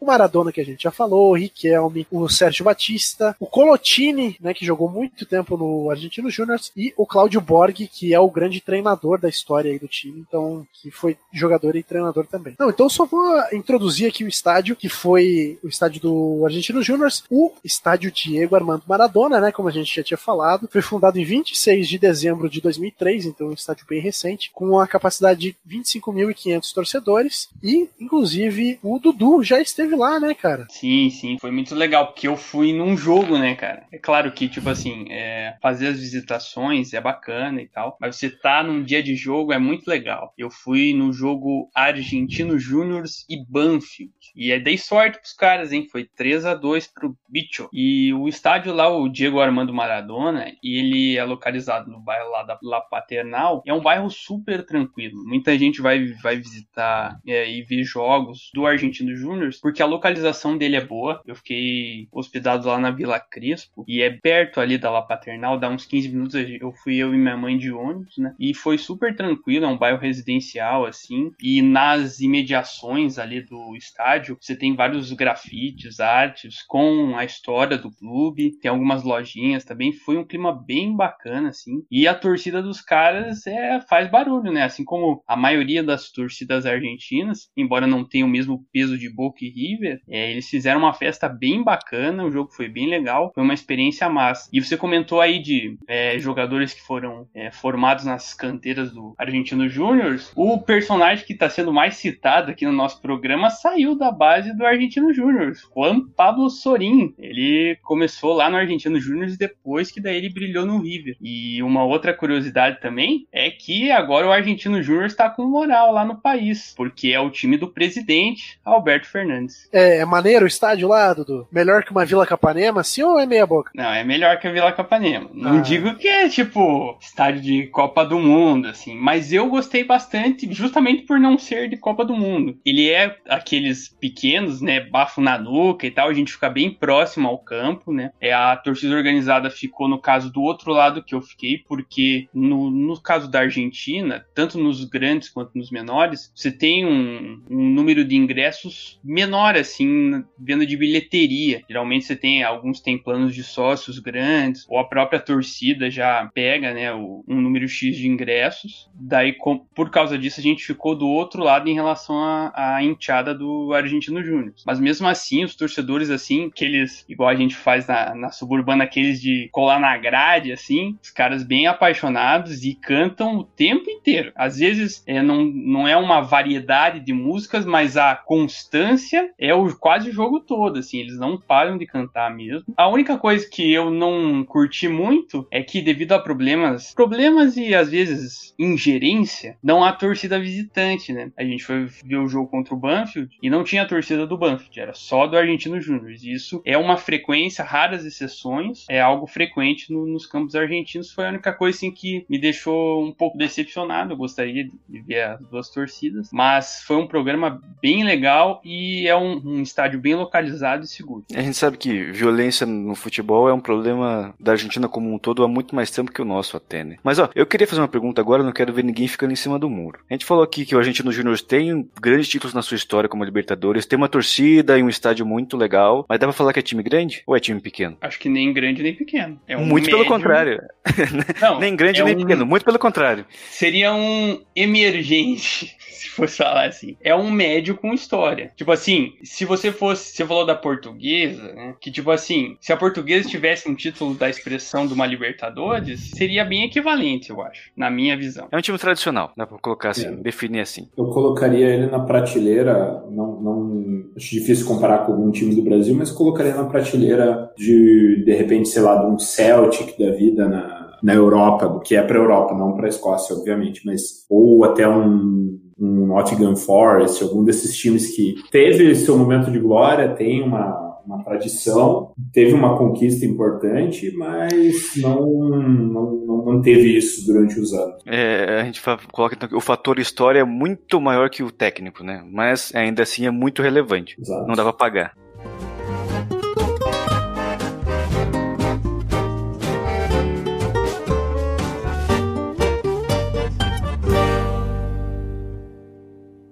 Desde los tiempos lejanos, el fortín de Villaluro claro puro para del. Então vamos lá, vamos falar de Vélez Sarsfield. Fundado em 1 de janeiro de 1910, o Vélez Sarsfield é o maior time da zona oeste de Buenos Aires, né? Que é ali o Argentino Júnior ele fica bem, cara, na região central, bem no meio do meio mesmo, assim. E o Vélez já é para uma região mais oeste da, da cidade, com o Rio da Prata na região leste. É interessante a gente ver que a maior rivalidade do Vélez não é com nenhum time ali da região, porque ele é muito maior e tudo mais, mas sim com o São Lourenço, cara, porque teve um episódio bem triste aí nos últimos anos que em uma partida entre São Lourenço e Vélez, um torcedor do Vélez acabou tomando um tiro e morrendo por causa disparado pela torcida do São Lourenço, né? E aí teve outro jogo onde os caras quiseram se vingar e aí novamente é, mais um torcedor do Vélez acabou morrendo, então essa rivalidade com o São Lourenço acabou sendo criada por causa disso, sabe? É muito triste a gente ter esse tipo de rivalidade surgindo justamente por causa de violência extra-campo, né? Não é uma tradição dentro de campo que causou ela, então é meio foda, assim. Quase briga de gangue, né? Pois é, né? Mas o Arthur, o, o Vélez é um time meio estranho, né, cara? Porque ele tá lá, você sabe que é um grande time, mas ninguém lembra dele. Você pergunta, ah, sabe o Vélez? Você nunca responde, ah, claro, grande campeão mundial de 94. Não, ninguém nunca fala isso, porque é meio apagado. Não, e ainda assim, esse título do Mundial, eu acho legal que você já trouxe aí, foi um título que conquistaram sobre o São Paulo, da Libertadores, né? Então, o São Paulo ainda era o São Paulo do Tele, cara. Timaço, né? Uma grande seleção dos anos 90 lá. E acabou na, na final do Mundial, ganhou do Milan, cara. Que era o Milan de Maldini, Baresi, Boban, Massaro, tipo, toda essa galera, assim. Então, o Vélez foi, tem uma relevância histórica muito forte. Mas como você falou, é um time que a gente aqui que tá no Brasil não vê uma identidade tão forte dele, talvez porque ele não seja um time tão presente na Libertadores, será também? Tem isso, né? Pois é, é, é, o Vélez, falando em título, ele tem 10 campeonatos argentinos, inclusive um tricampeonato recente entre 2011 e 2013, que foi com o nosso querido Ricardo Gareca, hoje técnico do Peru. E foi, foi o momento ali onde o Vélez, nos últimos anos, teve mais em, em voga, assim, né? Vamos, vamos colocar dessa maneira. Chegou a fazer semifinal de Libertadores contra o Penharol do Martinucci, que a gente falou agora há pouco. O Santiago Silva acabou perdendo um pênalti lá e o Vélez não foi pra final. Mas depois disso ele caiu muito. Eu lembro de uma daquela sul-americana que a Ponte foi finalista. Ela elimina o Vélez lá dentro, ganhando de 2 a 0 sabe? A Ponte Preta. A gente tá falando da Ponte Preta de Campinas contra o Vélez, um campeão mundial, né? Campeão da Libertadores em 94. Então é muito estranho mesmo. é- Esse vai e vem do Vélez assim, sabe? Parece que ele vive de grandes momentos depois ele passa muito tempo embaixo. E também, né, é uma coisa que a gente acaba pecando muito porque não tem esse contato tão direto, mas não é um time que tem uma identidade também tão grande, né? Porque que nem Exato. o, o River é o time que tem uma identidade incrível. O Argentino Júnior, que a gente com- comentou, é um time que é muito conhecido por ser um time de revelar jogadores. E o Vélez é o Vélez, entendeu? Tipo, é um time que tá ali. Se, tipo assim, se fosse rotular, no caso, né? é, seria algo parecido com o que é o Palmeiras e o Cruzeiro, que é um time de colônia italiana, né? Se você for olhar, eles até fizeram camisas comemorativas com as cores da Itália e tal. Acho que se você fosse identificar eles, seria mais com essa questão identitária. Não sei se existe essa palavra, mas é uma questão de identidade Mesmo. Mas, mas, Dudu, tudo bem. É, o Vélez está ligado na sua fundação a uma colônia importante de Buenos Aires. Mas a impressão que eu tenho é que é, para eles é só um detalhe, assim. Eu acho que é mais Cruzeiro do que Palmeiras. Porque quando você fala em Palmeiras, você associa na hora a colônia italiana de São Paulo. O Cruzeiro, com o tempo, perdeu muito disso, né? A, a relação do time com, com os italianos de Belo Horizonte. Eu acho que o Vélez é meio assim, então. Porque acho que ah, se você não estudar a história do Vélez, você não sabe que ele tá ligado à, à- Itália. O nome é muito mais inglês do que italiano também, né? Sarsfield. É, acho que você traçou um bom paralelo aí mesmo. E essa questão do, do Vélez é verdade, né? Tipo, ele oscila, né? Que nem você comentou. Ele tem grandes campanhas e às vezes tem momentos que ele tá bem abaixo. Por exemplo, e- nessa última temporada aí, né? Na Sul-Americana, acho que é na Sul-Americana que ele jogou, que ele suou pra passar do todo poderoso Alcas, que é um time assim, sem tradição alguma. Né? Então, realmente falta uma constância pro, pro Vélez mesmo. E eu tô tentando imaginar um time como o Vélez no Brasil, ainda mais de uns anos pra cá, onde surgiu essa. Esse Cara, eu nosso fana- chutaria o Galo, velho. Não, mas veja, veja só onde eu quero chegar. Porque de uns anos pra cá surgiu esse nosso fanatismo com o Mundial de Clubes, né? Que é o grande momento de- do- da história de um time. na- não tem nada parecido. E você tem um time que tem o Mundial de Clubes contra um grande time que era o Milan. E ser um time meio apagado assim, sabe? Que você não fala, que você não vê. É muito Cara, estranho. Cara, é que não digo que é, tipo assim, que é totalmente apagado e tal. É, no caso do Atlético Mineiro, a diferença é que o Atlético Mineiro tem uma torcida grande, né? Até porque Aham. o Brasil, ele é bem mais distribuído. Então, na questão de torcida, eles não têm muito parecido. Mas eu acho que nessa questão de você ter uma grande campanha e aí você oscila momentos bons e ruins e você fica muito marcado por aquela campanha vencedora, eu acho que Vélez e Galo têm um bom paralelo. Não, eu, eu acho que esse comparativo é perfeito, mas eu digo no sentido de você pensar em futebol argentino e você não pensar no Vélez. Porque tudo bem, vamos fazer uma comparação a grosso modo com o Brasil. É, Quando você pensa em futebol brasileiro, você pensa também no Atlético, porque o Atlético faz parte de um grande centro de futebol que é Belo Horizonte. Por mais que ele teve uns anos embaixo aí, mas era muito comum você ver o Atlético Paranaense internamente fazendo boas campanhas, fazendo semifinal de Campeonato Brasileiro, né? O time com mais semifinais de brasileiro até hoje. O Vélez eu percebo que não tem muito isso. É que eu acho que também aí pega a questão geográfica, né? Que você tem muitos clubes concentrados em um lugar. Uhum. Então, às vezes, é, se eu não me engano, o Vélez é do bairro de Liniers.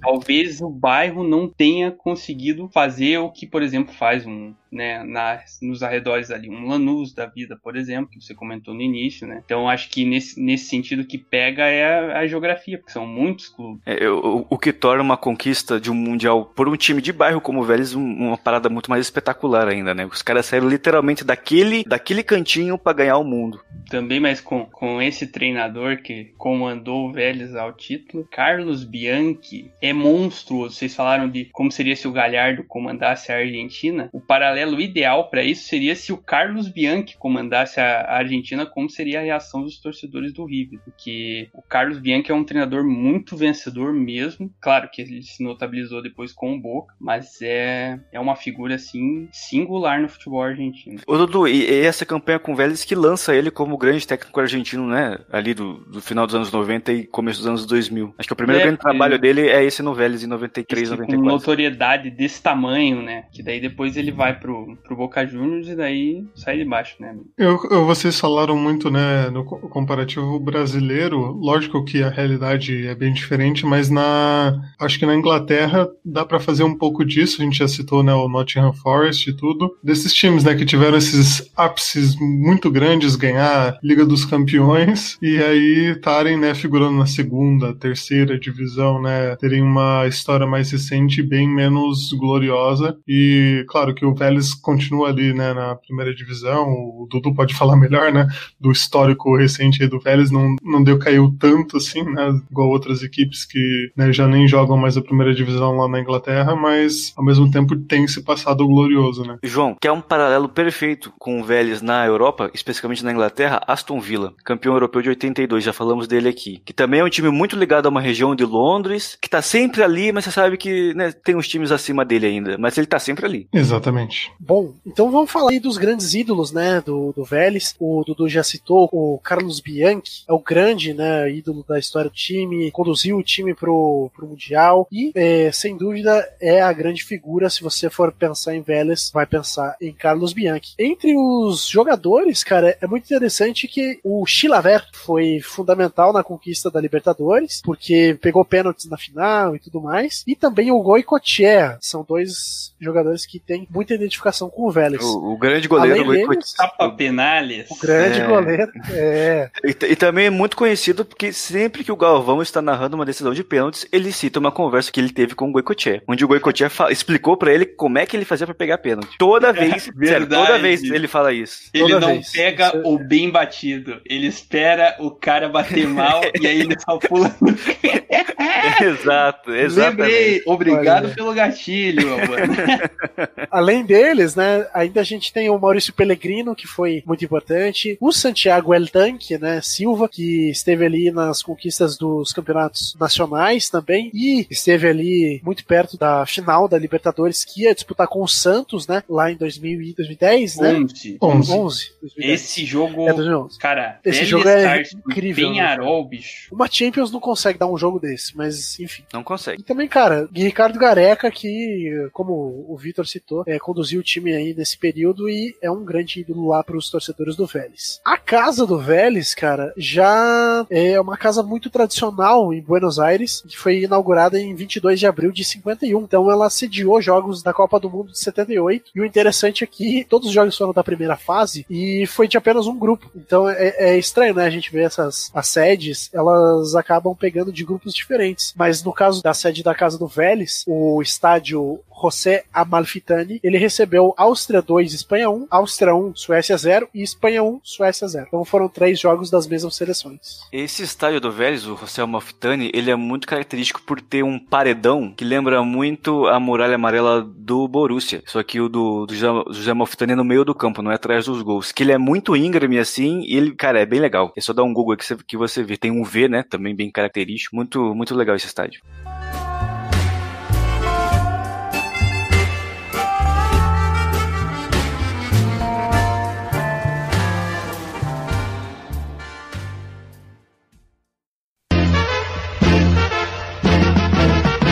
Viejo club, San Lorenzo de Almagro, siempre fuiste un glorioso campeón. Agora a gente vai pra zona sul da cidade e a gente começa com o San Lorenzo, o time do Papa, rapaz, que é considerado um dos cinco maiores argentinos, né? De acordo com aquela conta, né, de torcedores e tudo mais. Os maiores times seriam o Boca, River, o Racing, o Independiente e o San Lorenzo, que até então era zoado por ser um argentino sem Libertadores, né? Por essa conta, o San Lorenzo é o terceiro grande de Buenos Aires, só atrás do Boca e do River. Exatamente. E, inclusive, é muito interessante porque lá na AFA eles têm uma conta de quantos ingressos foram vendidos por cada time. Então, em primeiro lugar tá o Boca e o River, né? Em primeiro lugar ali o Boca, em segundo o River, e em terceiro o São Lourenço. E esse é um dado que os caras sempre falam assim, tipo, ah, a gente pode ter a quinta maior torcida, mas a gente é o terceiro que mais vendeu ingresso, entendeu? Então, tipo, esse é um dado muito importante pra torcida dos caras lá. Cara, o San Lorenzo é engraçado. Eu não sei se vocês têm essa percepção também. Mas até eles ganharem a Libertadores, né? Ficarem conhecidos por serem um time do Papa, era o time de Buenos Aires que eu menos conhecia. Conhecia o Argentino Júnior, conhecia o Vélez, mas o San Lorenzo tinha ouvido falar pouquíssimo, assim. Porque ficou muito tempo sem jogar Libertadores também, né? Sem ganhar o Campeonato Argentino. E só agora, recentemente, que ele realmente se tornou, voltou a essa grandeza. Então acho que a nossa geração ali dos 25, 30 anos, acho que o San Lorenzo é a grande novidade, assim, que surgiu na nossa vida. Concordo plenamente, cara. E aí vocês brincaram de fazer paralelos, eu não consegui achar um paralelo pro pro São Lourenço no Brasil. Ah, pera aí, é um time de uma grande capital que ficou zoado por anos por não ganhar uma Libertadores? Ah, velho, mas a torcida do Corinthians é do tamanho do Boca, velho.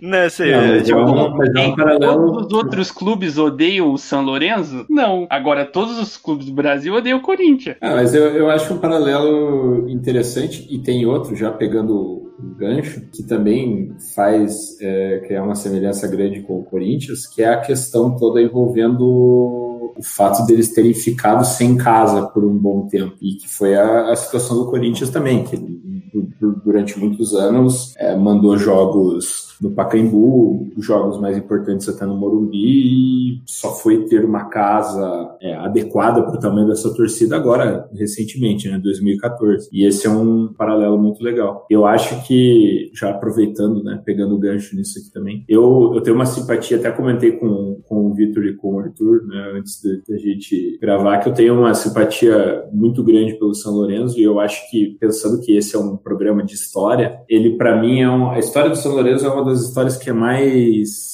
diz sobre a história da Argentina recente, a história da Argentina do, do século XX, no caso, né? Que a gente consegue traçar mais paralelos, né? Toda a questão, né, da, desde a fundação, que aconteceu lá no começo do século, um time, como a grande maioria dos outros, muito apegado ao bairro, né? E que ali no, nos meados da ditadura militar que aconteceu na Argentina, se viu obrigado a sair da sua casa, foi pressionado para vender o, o terreno, muito pela pressão né, do- dos governantes locais da época. Se diz que o, o bairro ali de Boedo, né, onde ficava a cancha do São Lourenço, era um espaço de, de muita manifestação cultural, uma das primeiras é, assembleias daquelas do movimento das mães de maio, né, que era é, as mães que procuravam seus filhos desaparecidos na ditadura, aconteceu dentro do estádio. Então tinha todo um, um paralelo com uma, uma questão assim envolvendo um antagonismo ao, ao, ao regime ditatorial. E naquela época, o clube ainda, né, para ajudar, estava totalmente envolvido em dívidas e tal, acabou sendo obrigado a, a vender o clube, o estádio, né, o antigo, o Viejo Gasômetro, né, o antigo estádio Gasômetro, e que acabou virando posteriormente um supermercado, né, um Carrefour. Inclusive, o torcida do São Lourenço não compra o Carrefour de jeito nenhum por causa disso. E durante alguns bons anos aí, acho que deve ter sido, acho que quase 20 anos ou até mais, o São Lourenço acabou itinerante, né? jogava na cancha do Vélez, jogava na cancha do, do River, do Huracan, outros times, e até que conseguiu construir o Nuevo Gasômetro, que é o, a casa atual do São Lourenço, e agora recentemente, com a, a lei de restituição histórica, eles conseguiram aprovar né, que o Carrefour foi obrigado a, a vender o terreno de novo para o São Lourenço e a previsão aí é que em alguns anos eles reconstruam o estádio em Boedo e voltem para o bairro deles. Isso é para mim, essa é uma das histórias mais impressionantes, porque além dela explicar, né, do contexto mais, assim, geopolítico da coisa, né, é uma puta relação de amor que uma torcida, um time tem com um bairro, assim, que é uma coisa que a gente tem em alguns lugares aqui no Brasil, mas não tem mais tanto, eu acho. Acho que muitos times hoje, eles acabaram, né, os times do Brasil, muitas vezes eles acabam se tornando maiores do que a sua região, do que o seu bairro, né? A gente tem alguns exemplos aqui em São Paulo, tem a Juventus da Moca, mas é um time pequeno, né? E, e ali não, um time grande que tem Libertadores, que tem campeonatos nacionais, que é a quinta maior torcida, né? Um dos, dos, dos cinco maiores. Ter esse carinho e essa relação toda com, com o bairro, que para mim é muito, muito impressionante. Essa posição antiditadura do, do São Lourenço, o Dudu, é mais um paralelo com o Corinthians, porque, né, democracia corintiana, vamos, vamos lembrar disso. Então, você vê, é claro, você não vai encontrar exatamente no Brasil um time que seja idêntico ao São Ideal, Lourenço. Né? Uhum. Mas acho que o Corinthians se aproxima muito dele por tudo isso que a gente tá conversando. É verdade. Pelo menos são coisas positivas, né? Então. O paralelo que eu posso achar aqui é que os dois têm torcedores ilustres que lutam pelo, pelos pobres, né? Ah, não. Já Vai, isso, é. Opa! Não, não. não. Vai ter que aí, tocar de novo aquela vinhetinha lá. É, é. Ó, mas só pra fechar a questão do estádio, pra ver se eu entendi. Hoje eles jogam no, no Evogasômetro, né? Mas pelo que eu entendi, ele não é em, Ava- em Almagro, ele é meio distante ali. Não, na verdade assim, né? O, o nome do clube é São Lourenço de Almagro, porque ele foi fundado quando ele foi fundado, o bairro ainda se chamava Almagro. Depois ele acabou virando, ao longo dos anos, ele acabou virando o bairro de Boedo. Então, as músicas da, da torcida do São Lourenço todas fazem referência à volta para Boedo. E hoje o novo estádio, o novo estádio, né, que agora já tem ali, deve ter seus quase 30 anos já, o Novo Gasômetro, ele fica num bairro próximo, alguns quilômetros ali de, de Boedo, mas não é o bairro em si, né? Então, por isso, toda essa, essa briga, essa luta para voltar no retorno a Entendi. E, e que, inclusive, foi a, a referência que eu usei na, na minha abertura do programa. Foi um trecho de uma canção que eles falam, né? Que prometem, né? Então, numa das, das canções que a torcida está cantando pro time, que uma das promessas que eles fazem é que logo, logo eles vão voltar a jogar, né? No bairro de Boedo. Cara, muito legal isso. Pelo que eu tô lendo aqui, o estádio vai se chamar Papa Francisco. Excelente. Eu acho que é o primeiro estádio com nome de Papa desde o João Paulo II em Mojimirim, hein? Tem que me confirmar essa informação depois.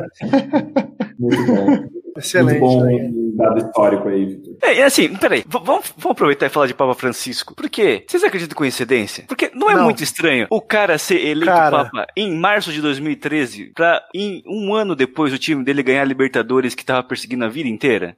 Cara, expliquem essa, ateus. É, cara. Cara, é- isso é muito incrível. E assim, eu acho muito inacreditável que o, o São Lourenço ele tem o Papa Francisco como seu torcedor ilustre. E também, se não fosse o bastante, os caras ainda tem o Aragorn, torcedor. Cara, isso é Cara, surreal. Isso é muito surreal. O Viggo. Mortensen, né? Que é o ator que faz o Aragorn, ele cresceu em Buenos Aires e é torcedor do São Lourenço. E aí eu achava, tipo, ah, não, nada a ver, né? Tipo, ah, deve ser uma coisinha assim, tipo, eu torcendo pro Giants, sei lá. É, O cara tipo, é- foda-se. O cara tira uma foto segurando a camisa do clube, né? E dando um sorriso, nem vestia a camisa. É, Esse tipo de o- celebridade. o Atlético se gaba até hoje que, que o Santos Dumont tinha cartão de sócio do Atlético, tá ligado? Tipo, pô, Ou, ou então o- Peninha falando que apresentou o hino do Grêmio pro Bob Dylan e ele virou gremista.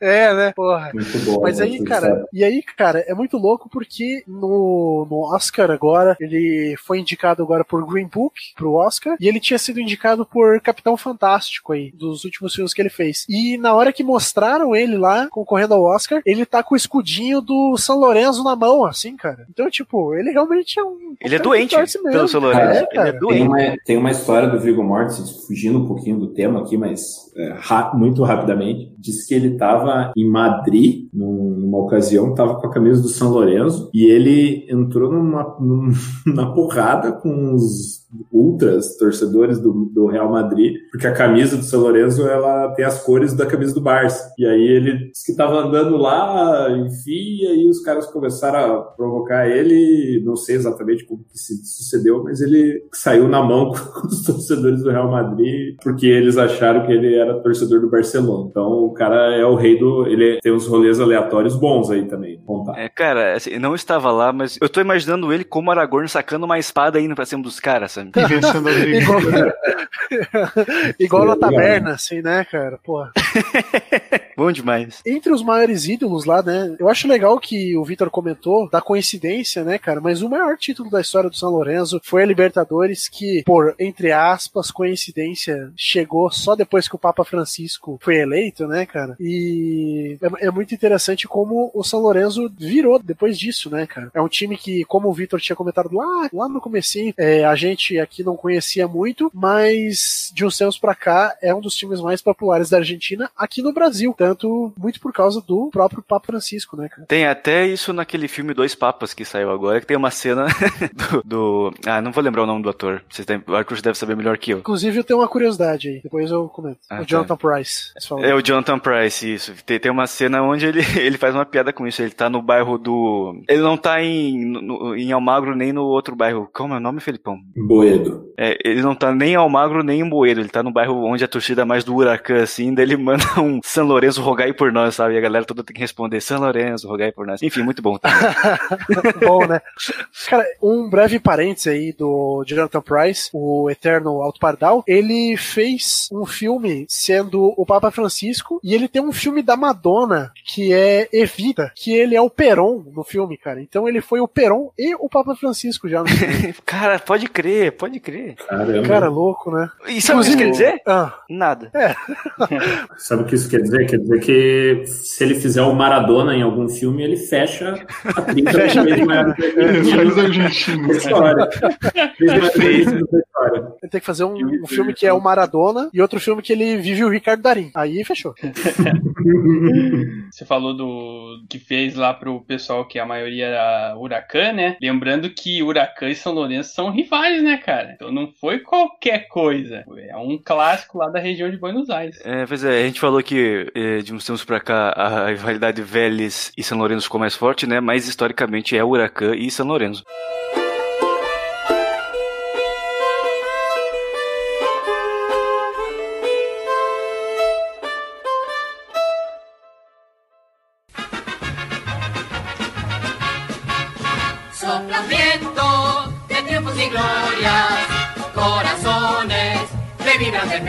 E falando na rivalidade São Lourenço contra o Huracan, a gente já vai puxar aí o Huracan, que é um time que foi fundado em 1 de novembro de 1908 e é apelidado de El Globito, porque se você vê o escudo ali do Huracan, ele é um balãozinho, cara, é muito bonitinho ali, um dos escudos mais diferentes dentre todos que a gente conhece aí do- dos clubes da Argentina. Vocês conhecem esse escudo? Sim, muito interessante mesmo essa, esse formato diferente aí. E a influência, né, para ter esse escudo foi porque um dos fundadores, ele era balonista, cara. Então, ele falou, não, tem que ter o balão no escudo do Huracan, e aí foi pra frente essa ideia. Hoje em dia, até hoje, é um formato de um balão, o escudo do Huracan. E a gente falou que o Vélez é um time que tem tradição, tem muitos títulos, mas a gente. Mas é qualquer coisa, né? A gente nunca ouviu falar direito dele, a gente vê pouco ele na Libertadores. O Huracan leva isso a um outro patamar, com todo respeito ao Huracan. Mas ele disputou a Libertadores três vezes, a última vez em 2016, e, e é isso. Essa história do Huracan, tipo, além de uns títulos na era amadora do futebol argentino, né? 1921, 22, 25 e 28. E aí tem um campeonato argentino perdido aí em 73 também. Não, é que eu ia falar que a não ser pelo fato dele ter sido campeão nacional, eu acho que um paralelo interessante seria com o Vitória, cara. Vitória da Bahia, que é um clube até conhecido do país, mas que não tem tantos títulos de relevância nacional. Na verdade, o Vitória não tem nenhum. É, eu, eu ia falar Atlético Paranaense, porque afinal, né, Huracan e Furacão é,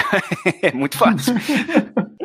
Eles jogaram, jogaram em alguma, alguma das últimas temporadas. Jogou o Atlético contra o Huracan, não? Ou eu tô Ah, confundindo? não vou lembrar não, Felipão, mas é possível. Mas outro paralelo com o Atlético Paranaense, eh, Arthur, você falou aí que ele chama El Globito porque um dos fundadores dele era balonista, né? Tem toda a história do Santos Dumont com o Atlético Paranaense, a gente acabou de falar disso, o pai da aviação. O cara tá querendo. Não? Treteiro. Não? Você tá forçando aí, cara? Ok, não, tentei, eu tentei. Não tá, né? Cara, mas é, é isso, né, Victor? Eu acho que o Huracan é um time que é muito grande, mas muito grande em torcida, assim, dentro de um bairro que tem a sua ri- rivalidade local, mas ele não tem nenhuma projeção pra fora do país, né? Isso é Ele é, é, interessante. É muito simpático, né? É, é um time simpático. Eu, Arthur, é, eu acho que fazendo um paralelo com o nosso episódio de Lisboa, é tipo Belenenses, que tem os títulos ali bem no começo do século passado, e aí foi caindo, o rival foi subindo e ele ficou pra trás. Pois é, eu acho que o Huracan ele é um time que ele por mais que ele tenha sua rivalidade aí com o São Lourenço, a gente comentou, por exemplo, do Vélez, né, que é um time que a rivalidade aconteceu ali por causa de uma tragédia e tudo mais, e isso acabou transformando a rivalidade do São Lourenço com- mais com o Vélez até do que com o próprio Huracan, né? Então é bem diferente, assim. O Huracan é um time muito muito alheio, talvez, a tudo isso, mas é um time que sempre tá aí na primeira divisão há bastante tempo já, então um time bem representativo, assim. Bom, vamos falar do grande estádio, né? Que se o Huracan em campo não tem um futebol tão representativo, o estádio dos caras é incrível. É um dos estádios mais bonitos que eu já vi ali, desses todos que a gente pesquisou pra fazer a pauta de hoje. E, cara, o estádio do Huracan ele foi palco da gravação de um filme chamado O Segredo de Seus Olhos, que é um filme que ganhou o Oscar de melhor filme estrangeiro. Que, Vitor, eu vou te dar um abraço quando a, quando a quarentena acabar, se você acertar o nome do protagonista, do ator que faz o protagonista desse filme.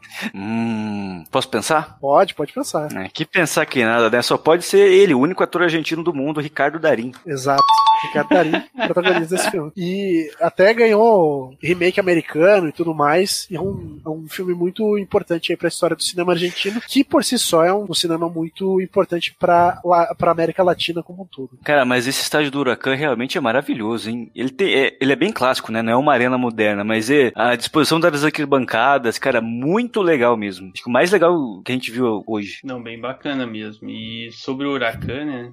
Duas personalidades marcantes que passaram pelo time aí. Uma foi o Menotti, né? O treinador. Depois foi campeão do mundo com a Argentina. E o outro, pô, pior que agora ele vai querer fazer paralelo com o Atlético de novo, né? Mas vamos lá. O cara que foi revelado pelo Huracan e se destacou e hoje tá no Atlético Paranaense é o Lúcio Gonzalez, né? Tanto Olha aí. que ele tem uma tatuagem do Globito no corpo. Olha aí, tá vendo como as coisas se encaixam? Vocês me julgam mal.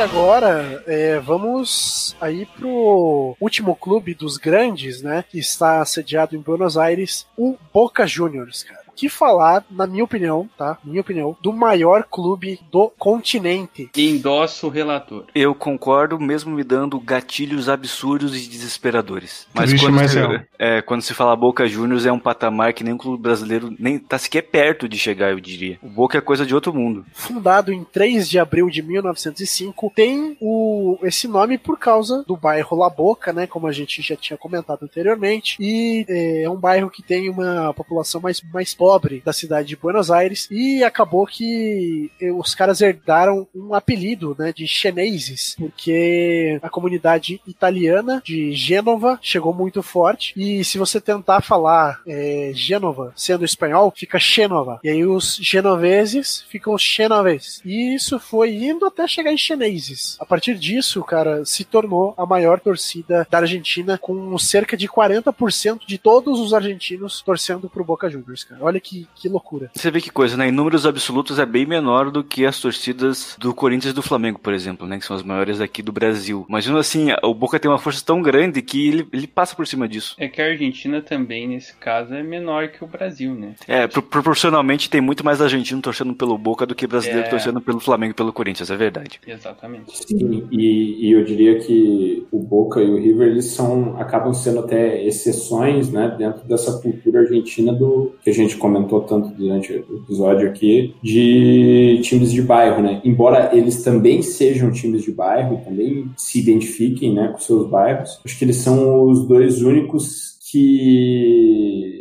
se expandiram de fato assim para o país inteiro, né? Se você for para Córdoba, para Santa Fé, para qualquer outro lugar do país, você vai ver gente torcendo para Boca e River da mesma forma que aqui no interior do Brasil você vê a maioria do pessoal torcendo para os times do, do eixo Rio São Paulo. Eu diria que são, são esses dois, lógico. é, é, os outros times também devem ter alguma torcida no interior, mas acho que o Boca e o River são os, os únicos que, que conseguem transcender nesse sentido. E né, não à toa são os maiores times, mais vitoriosos e tudo mais. Cê, a gente não vai falar das cores? É sempre uma história interessante essa. Não sei Cara, se vocês conhecem. Por que, que o Boca Juniors ele é azul e amarelo? É uma obra do acaso. É, Eu, eu não vou saber os nomes aqui. Eu acho que é o Juan Briqueto, que era o presidente da época, que tá aqui na pauta. Mas o clube tinha sido fundado e eles não conseguiam decidir as cores do time. E o que eles fizeram? Eles foram até o porto de Buenos Aires, a região ali onde desemboca o rio, e falaram assim: olha, o primeiro navio estrangeiro que passar, a gente pega as cores da, da bandeira do país e bota no clube. E por coincidência, foi uma bandeira da Suécia, um navio sueco que passou ali, e é por isso que o Boca é amarelo e azul, são as cores da Suécia. Eu fico pensando se passa uma bandeira do Brasil ali, ou,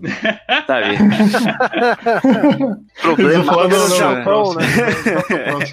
É, bandeira do Japão, já pensou um.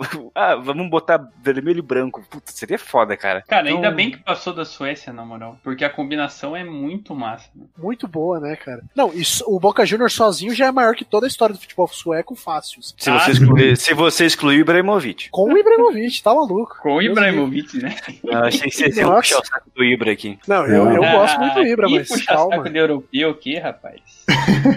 Mas não tem É, comparação. E acho que as cores do Boca combinação é muito, muito inusitada, né? E, e elas contribuem, a camisa do Boca contribui para o time ser mais icônico ainda, né? Porque não, não cai na mesmice de outros, outros clubes que às vezes têm cores mais comuns, né? Acho que é muito, muito emblemático. É, aqui, aqui no Brasil não consigo pensar num clube que seja azul e amarelo. Eu sei que tem o Rosário Central, que tem as mesmas cores, mas é branco também. Mas aqui no Brasil acho que não tem nenhum. Tem sim o glorioso São José Esporte Clube, a Águia do Vale. É verdade, como, como pude esquecer. Peço escusas. Grande São José. O Palmas também, né? Nossa, os caras tão desenterrando esse time. Parabéns. Aí os caras tão foda, Não, mas, ó, assim, é muito louco porque essas cores que elas parecem ser tão diferentes que a- quando elas ficam juntas elas dão uma, uma visão peculiar, né, cara? Porque, assim, se a gente for pegar aí, sei lá, tentar estudar uma teoria das cores, as cores primárias de vermelho, azul e amarelo, aí o Boca pega duas delas junta aí na camiseta e fica um negócio muito bonito, né, cara? né? É incrível, assim, eu acho que realmente é uma, uma mistura muito boa. E pra não puxar a sardinha demais pro Boca, né, pra gente dar uma moral também com a torcida do River, a faixa do River é linda também, tá? Ah, com certeza. Quando o assunto é faixa, não tem discussão. Faixa do Mas- River ou faixa do Vasco, Vitor? Do Vasco, Vascão sempre. Como mudar a opinião do cara em um minuto. Nem isso, 30 segundos, né? A faixa do River não tem comparação. A do River ou a do Vasco? A do Vasco. Não, mas disse, tava falando em relação ao Boca, né? Mas, agora falando dessa mística, eu acho que, como eu falei, que o São Lourenço era um clube, era um clube muito apagado pra nossa geração dos 25, 30 anos, porque ficou muito tempo fora do cenário continental, o Boca, pelo contrário, né? A minha infância, pelo menos, foi aterrorizada pelo Boca. E em todos os sentidos. Eu escutava o nome Boca Juniors, eu me desesperava, porque eu sabia que tava vindo o grande time do outro lado que, foda-se, ia perder. Porque, cara, o pior jogo da minha vida, final de 2000, que eu não gosto nem de falar nela direito. Depois teve a semifinal de 2001. Eu me lembro também claramente da final de 2003 contra o Santos, que eu vi com meu avô, torci pelo Santos, o Boca Essa, ganhou. essa foi foda, Cara, essa foi foda. Foram anos ali de desespero, cara. Que você cair com o Boca e ter o Boca pela frente era, cara, foda-se, você tem 80% de chance de, sa- de sair fora. Acho que por isso que a Libertadores do Fluminense dói tanto. Porque os caras tiraram o Boca no auge ali em 2008, o atual campeão, e perderam pra LDU, sabe? Tem muito desse peso. O Boca era foda nessa época, cara. É, eu não vou nem me estender aqui porque já vou começar a arrancar os cabelos. Não, e isso é muito louco, né, cara? Porque a gente. O, o psicológico contra o Boca é um negócio que não tem como, não tem outro time que não tenha. que tenha mesmo, o mesmo peso dos caras, velho. Porque é, é muito louco, assim, que ir pra bomboneira, você sabe que lá é pra perder de pouco, sabe? E- Esse é o nível, assim. Não tem. Você pode ter um time incrível que você vai perder lá. Velho, a gente até hoje conta nos dedos os times brasileiros que ganharam lá dentro em Libertadores. E não são muitos, sabe? Tá falando Ui, do ui, Brasil. ui, ui, É, Gol de é- Paysandu.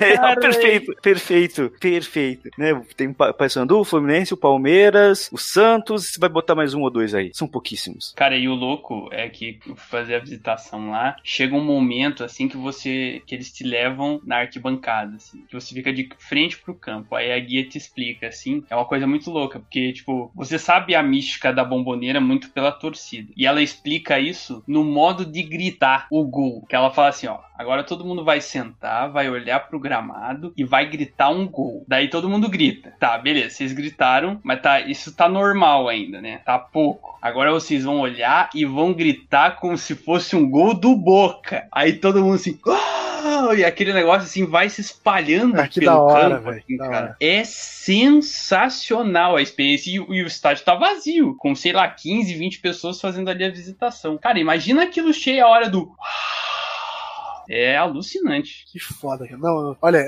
aquela. Porque assim, sai o gol do Boca e aí tem aquela câmera no meio da galera, né? Nossa, aquela galera é incrível. Assim, cara, a gente não encontra. Se juntar os torcedores mais fervorosos daqueles skinheads, é, hooligans da Inglaterra lá, não dá uma torcida do Boca, cara. Lá doce. Lá doce, exato. É, mas vamos falar dos títulos é, para traduzir isso em conquista, todo esse pavor que gera Pois é, na gente, porque é uma coisa de louco também. Eu peguei aqui a lista dos grandes títulos. Três mundiais de clubes, já começa por aí. Um em 77 contra o Mönchengladbach, um em 2000 contra o Real Madrid, onde o Boca abre 2 a 0 em 6 minutos, e depois um em 2003 contra o Milan, o grande Milan que a gente fala com regularidade aqui no programa. E só um parênteses, e se você pensa hoje, assim, você ganhar do Real Madrid e do Milan, você pensa um time brasileiro brasileiro que vai encarar, não o Milan de hoje, mas um time da força do Real Madrid e do Milan. É difícil imaginar que um time possa ganhar, cara. E, e, e não foi aqueles jogos que você joga por uma bola depois defende. O Boca foi para cima, jogou de igual para igual e ganhou, sabe? Era uma outra época mesmo do nosso futebol, mas enfim. Além desse tricampeonato mundial, seis Libertadores, sendo dela, quatro delas contra brasileiros.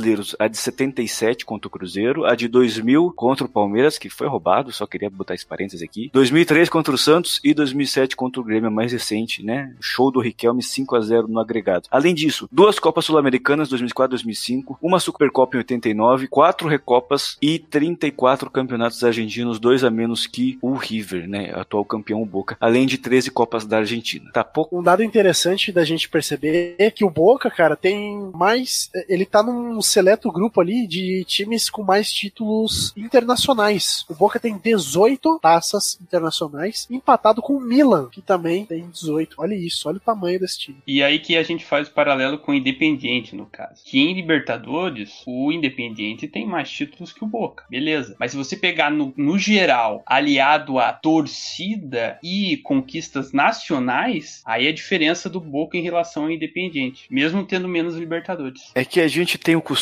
errado de às vezes levar comparar Libertadores como se fosse um, um quadro olímpico de medalha, sabe? Que o que vale é a medalha de ouro e a medalha de prata e de bronze serve para desempatar. E não é bem isso, né? Mas João Felipão, histórias com Boca aí, alguma coisa? O João eu sei que tem uma história boa, deve ser o único aqui. Cara, eu até quero aproveitar a deixa para contar que infelizmente não assisti nenhum jogo de clubes argentinos, porque nas duas ocasiões que eu tive em Buenos Aires, uma delas estava rolando a Copa América em 2011. Tive a felicidade de assistir em La Plata o Brasil sendo eliminado para o Paraguai é, após perder quatro pênaltis, né? Aquela cobrança do Elano famosa. Assisti em loco, né? Então já sabem quem é o culpado. É... Logicamente o Elano, não você.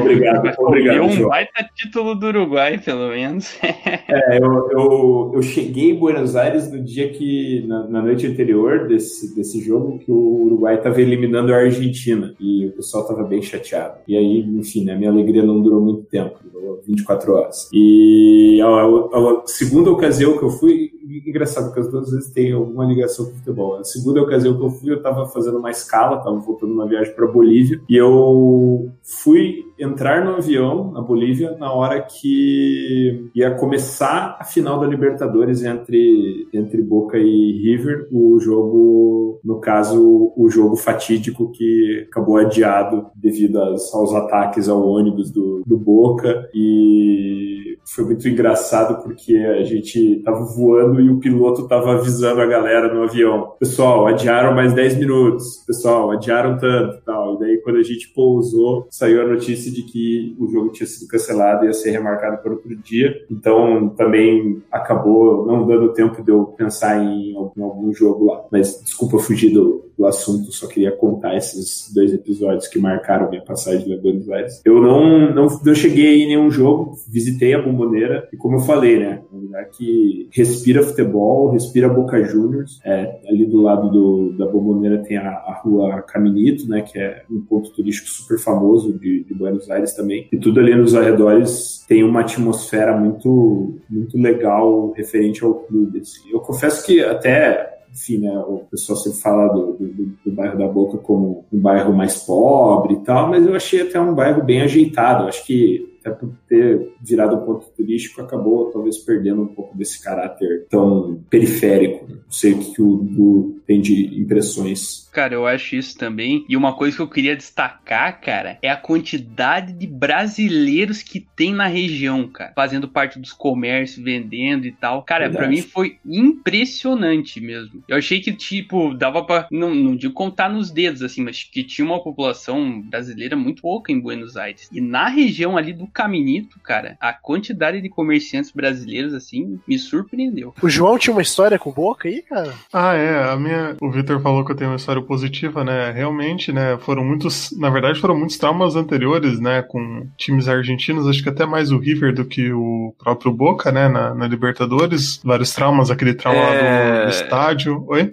É até um paralelo interessante fazer um- isso com Boca e River e Corinthians e Palmeiras, porque quando dá River e Palmeiras na Libertadores, o Palmeiras tende a se dar melhor. E quando ele pega o Boca, não vou nem comentar, né? E o Corinthians é o contrário. Ele pega o River se dá mal e quando pegou o Boca ah, na final ganhou. Então meio que inverte aí. Verdade. Apesar, né, de sofrimentos também com com Boca Juniors, né? Mas E enfim, assalto. e assaltos também, né? O Vitor aí tem, o Vitor também tem traumas com esse, É, com esse ó, ser humano é- que nós não, não vamos citar o nome nesse programa. Não, assim, não vamos nem falar disso, porque. Não, não, não Não, falei, não Arthur, falei, não não falei, não falei, não falei. sim. Mas assim, não vamos entrar nesse mérito dos roubos pró boca, porque o programa tá numa diplomacia bacana, não vamos, né, arranjar confusão com os nossos amigos argentinos, porque vale um programa também só pra falar disso, mas, mas vamos seguir aqui. Mas enfim, né, deixando essas, esses pequenos problemas de lado, é, né, depois de todo, todos os traumas, né, em 2012 pelo menos uma alegria aí no, no futebol com, contra clubes argentinos, que foi, né, igual a gente falou, né, um empate na bomboneira é como se fosse uma vitória, então um empate com o gol do menino Romário, que deu esperanças pro Corinthians ser campeão. Então foi, né, essa uma das poucas alegrias contra os grandes argentinos, mas que valeu muito, né? Então vai ficar aí marcado pra história e o glorioso Caruso vai, lembra até hoje do Emerson Sheik. Cara, mas você vê, né? O Boca chegou nessa final aí de 2012 pelo puro suco do, da pressão na bomboneira, cara. Porque era um time muito ruim, assim. Mas ainda era o Boca, né? Tinha o Riquelme é, né? É. Assim, só Ah, mas entre aspas, o né? Mas o resto também- era um time bem. E ele já nem tava no melhor ali daqui, dele, né, cara? Pô, e assim, a gente vê o Boca chegando aí numa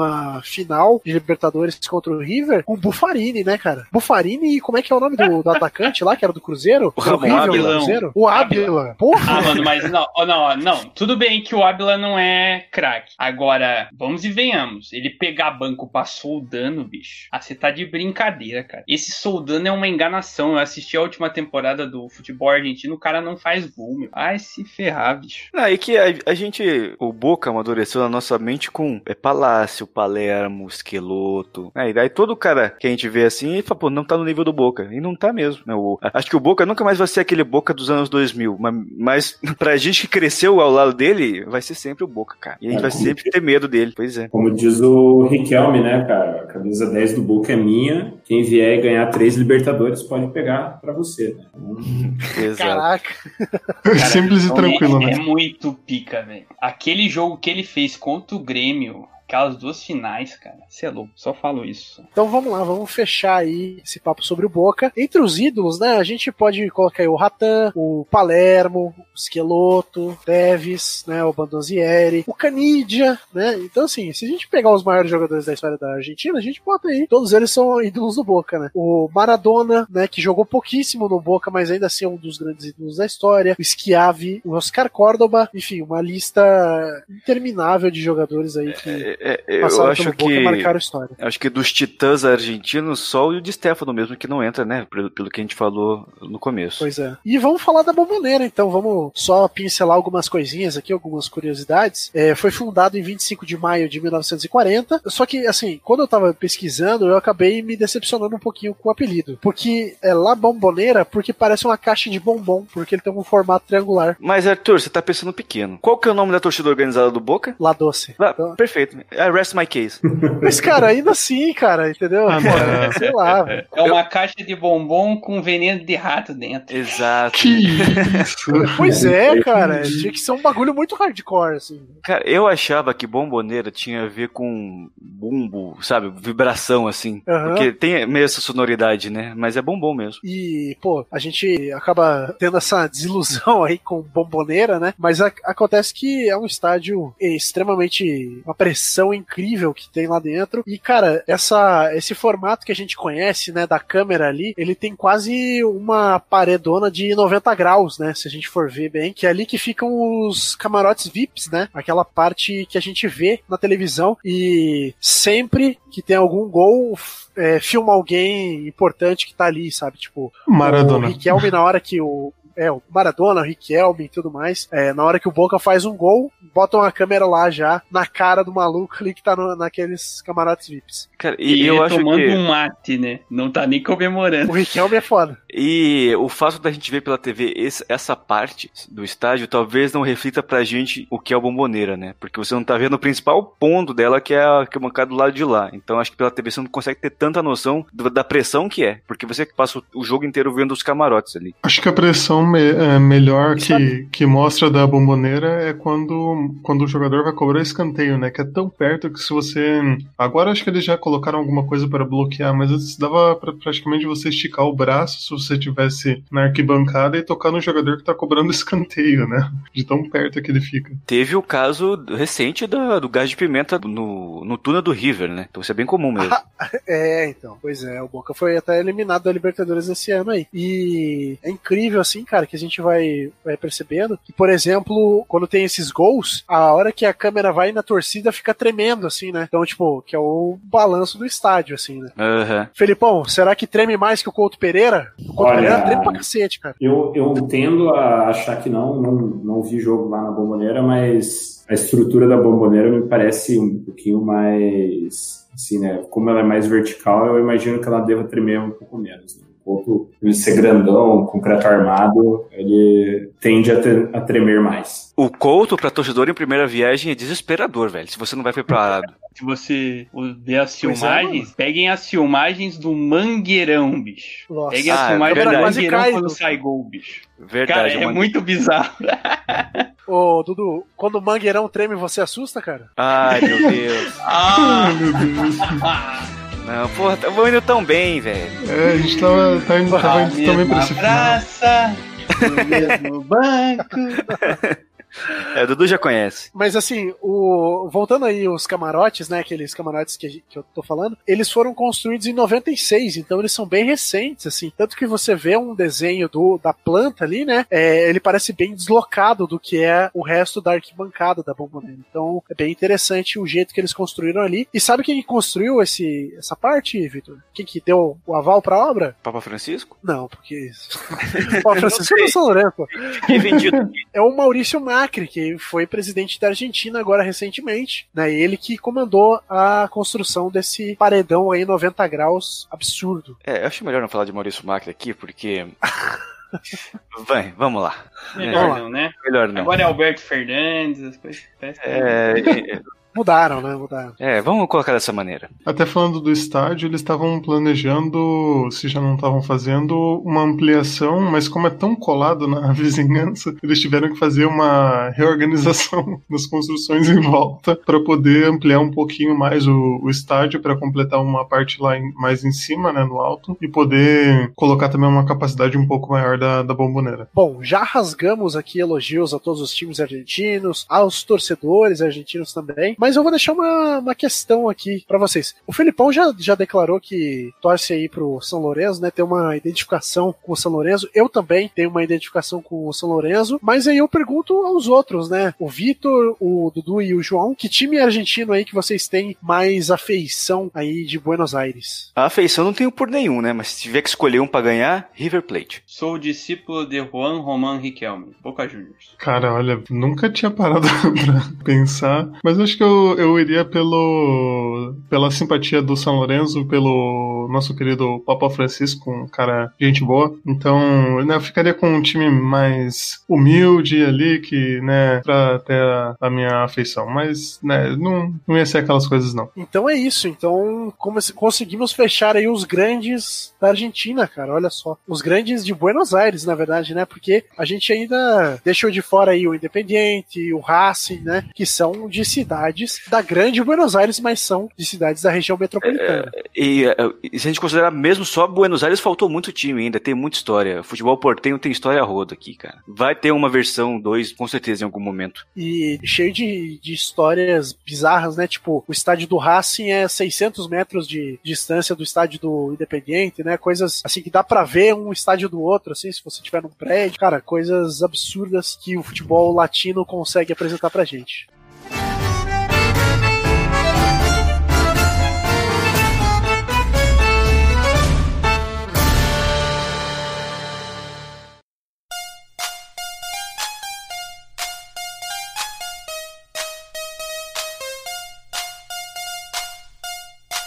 Então vamos fechando aí, né? Agora que a gente já fez esse panorama, é, vou agradecer primeiro o Felipão, que sempre tá com a gente aí e hoje adentrou nessa missão aí, entrando à madrugada, gravando podcast com a gente. Valeu, Felipão. Valeu, moçada. Sempre um prazer estar presente. E, né, como me falaram que estava liberado o clubismo aqui para falar do São Lourenço, eu aceitei participar, obviamente. E também agradecer o Dudu aí, que esteve presente aí muito tempo aí com a gente nessa gravação, para falar um pouco de futebol argentino, que é um dos caras mais viciados em futebol argentino que eu conheço. Valeu, Arthur. Varando a madrugada, altas horas, igual o Serginho Groisman.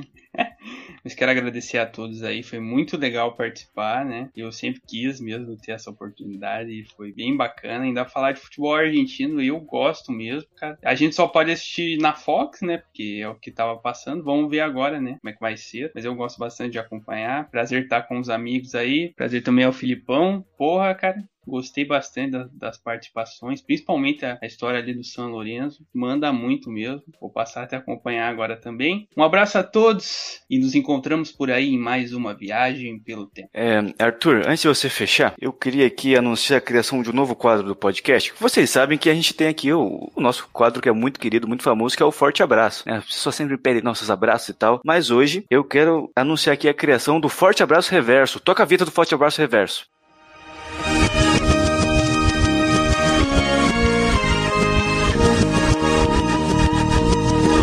Cara, mas É, mas ó, Arthur, Arthur, seguinte. No Forte Abraço Reverso é a gente que recebe abraço e sempre de grandes nomes do esporte brasileiro. E nesse primeiro Forte Abraço Reverso, eu não vou nem falar, eu vou deixar ele falar e a gente comenta aqui. Mas se preparem para o nome de peso. Lá vai. Salve galera do Beijando as Viúvas! Aqui quem tá falando é o Edilson Capetinha. Estou aqui para mandar um abraço para todos vocês, desejar felicidades e logo logo eu tô aí, vou aparecer aí, hein, com a galera aí pra gente beijar essas viúvas todas aí. Eu discordo, craque. Eu discordo, craque. Velho, você tem noção do que acabou de acontecer aqui? Edilson Capetinha confundindo o podcast Beijando a Viúva provavelmente com algum bordel, algum nightclub. Como assim? Falando, foda. falando, logo estarei aí com vocês pra gente beijar essas viúvas. Que que é isso, velho? Que, que mente maluca é essa? Ah, puta que pariu, cara. Cara, que coisa de. Mas assim, nosso abraço ao Edilson também, tá mais de convidado para participar aqui. Claro. Enfim, forte abraço pro Edilson Capetinho. Se quiser arranjar umas viúvas aí pro Edilson beijar também, Victor, fica, Não, vontade não, eu não vou me meter com isso não, rapaz. Tá louco. Bom, então já que tivemos esse, esse baita recado aí de Edilson The Little Devil, agora a gente fecha aí esse tour pela Argentina, esse tour por Buenos Aires, que é uma das cidades que eu mais quero conhecer no mundo. E, cara, quero conhecer muito esses estádios, quero frequentar um jogo aí, se possível, igual o Dudu fez. Quero também descobrir a noite aí dos tangos de Buenos Aires também, né, cara? Uma cidade que tem uma curiosidade incrível. Assim, admiro muito a cultura portenha. Então, foi muito legal a gente gravar isso para ter uma noção um pouquinho ali da geografia, da identidade cultural de cada clube. Então, é sempre muito bacana esse tipo de formato pro nosso podcast. Que se você gostou, a gente tem um podcast também sobre Lisboa do mesmo tipo. Então, corre lá e ouve também. Então é isso, pessoal. Valeu e até a próxima.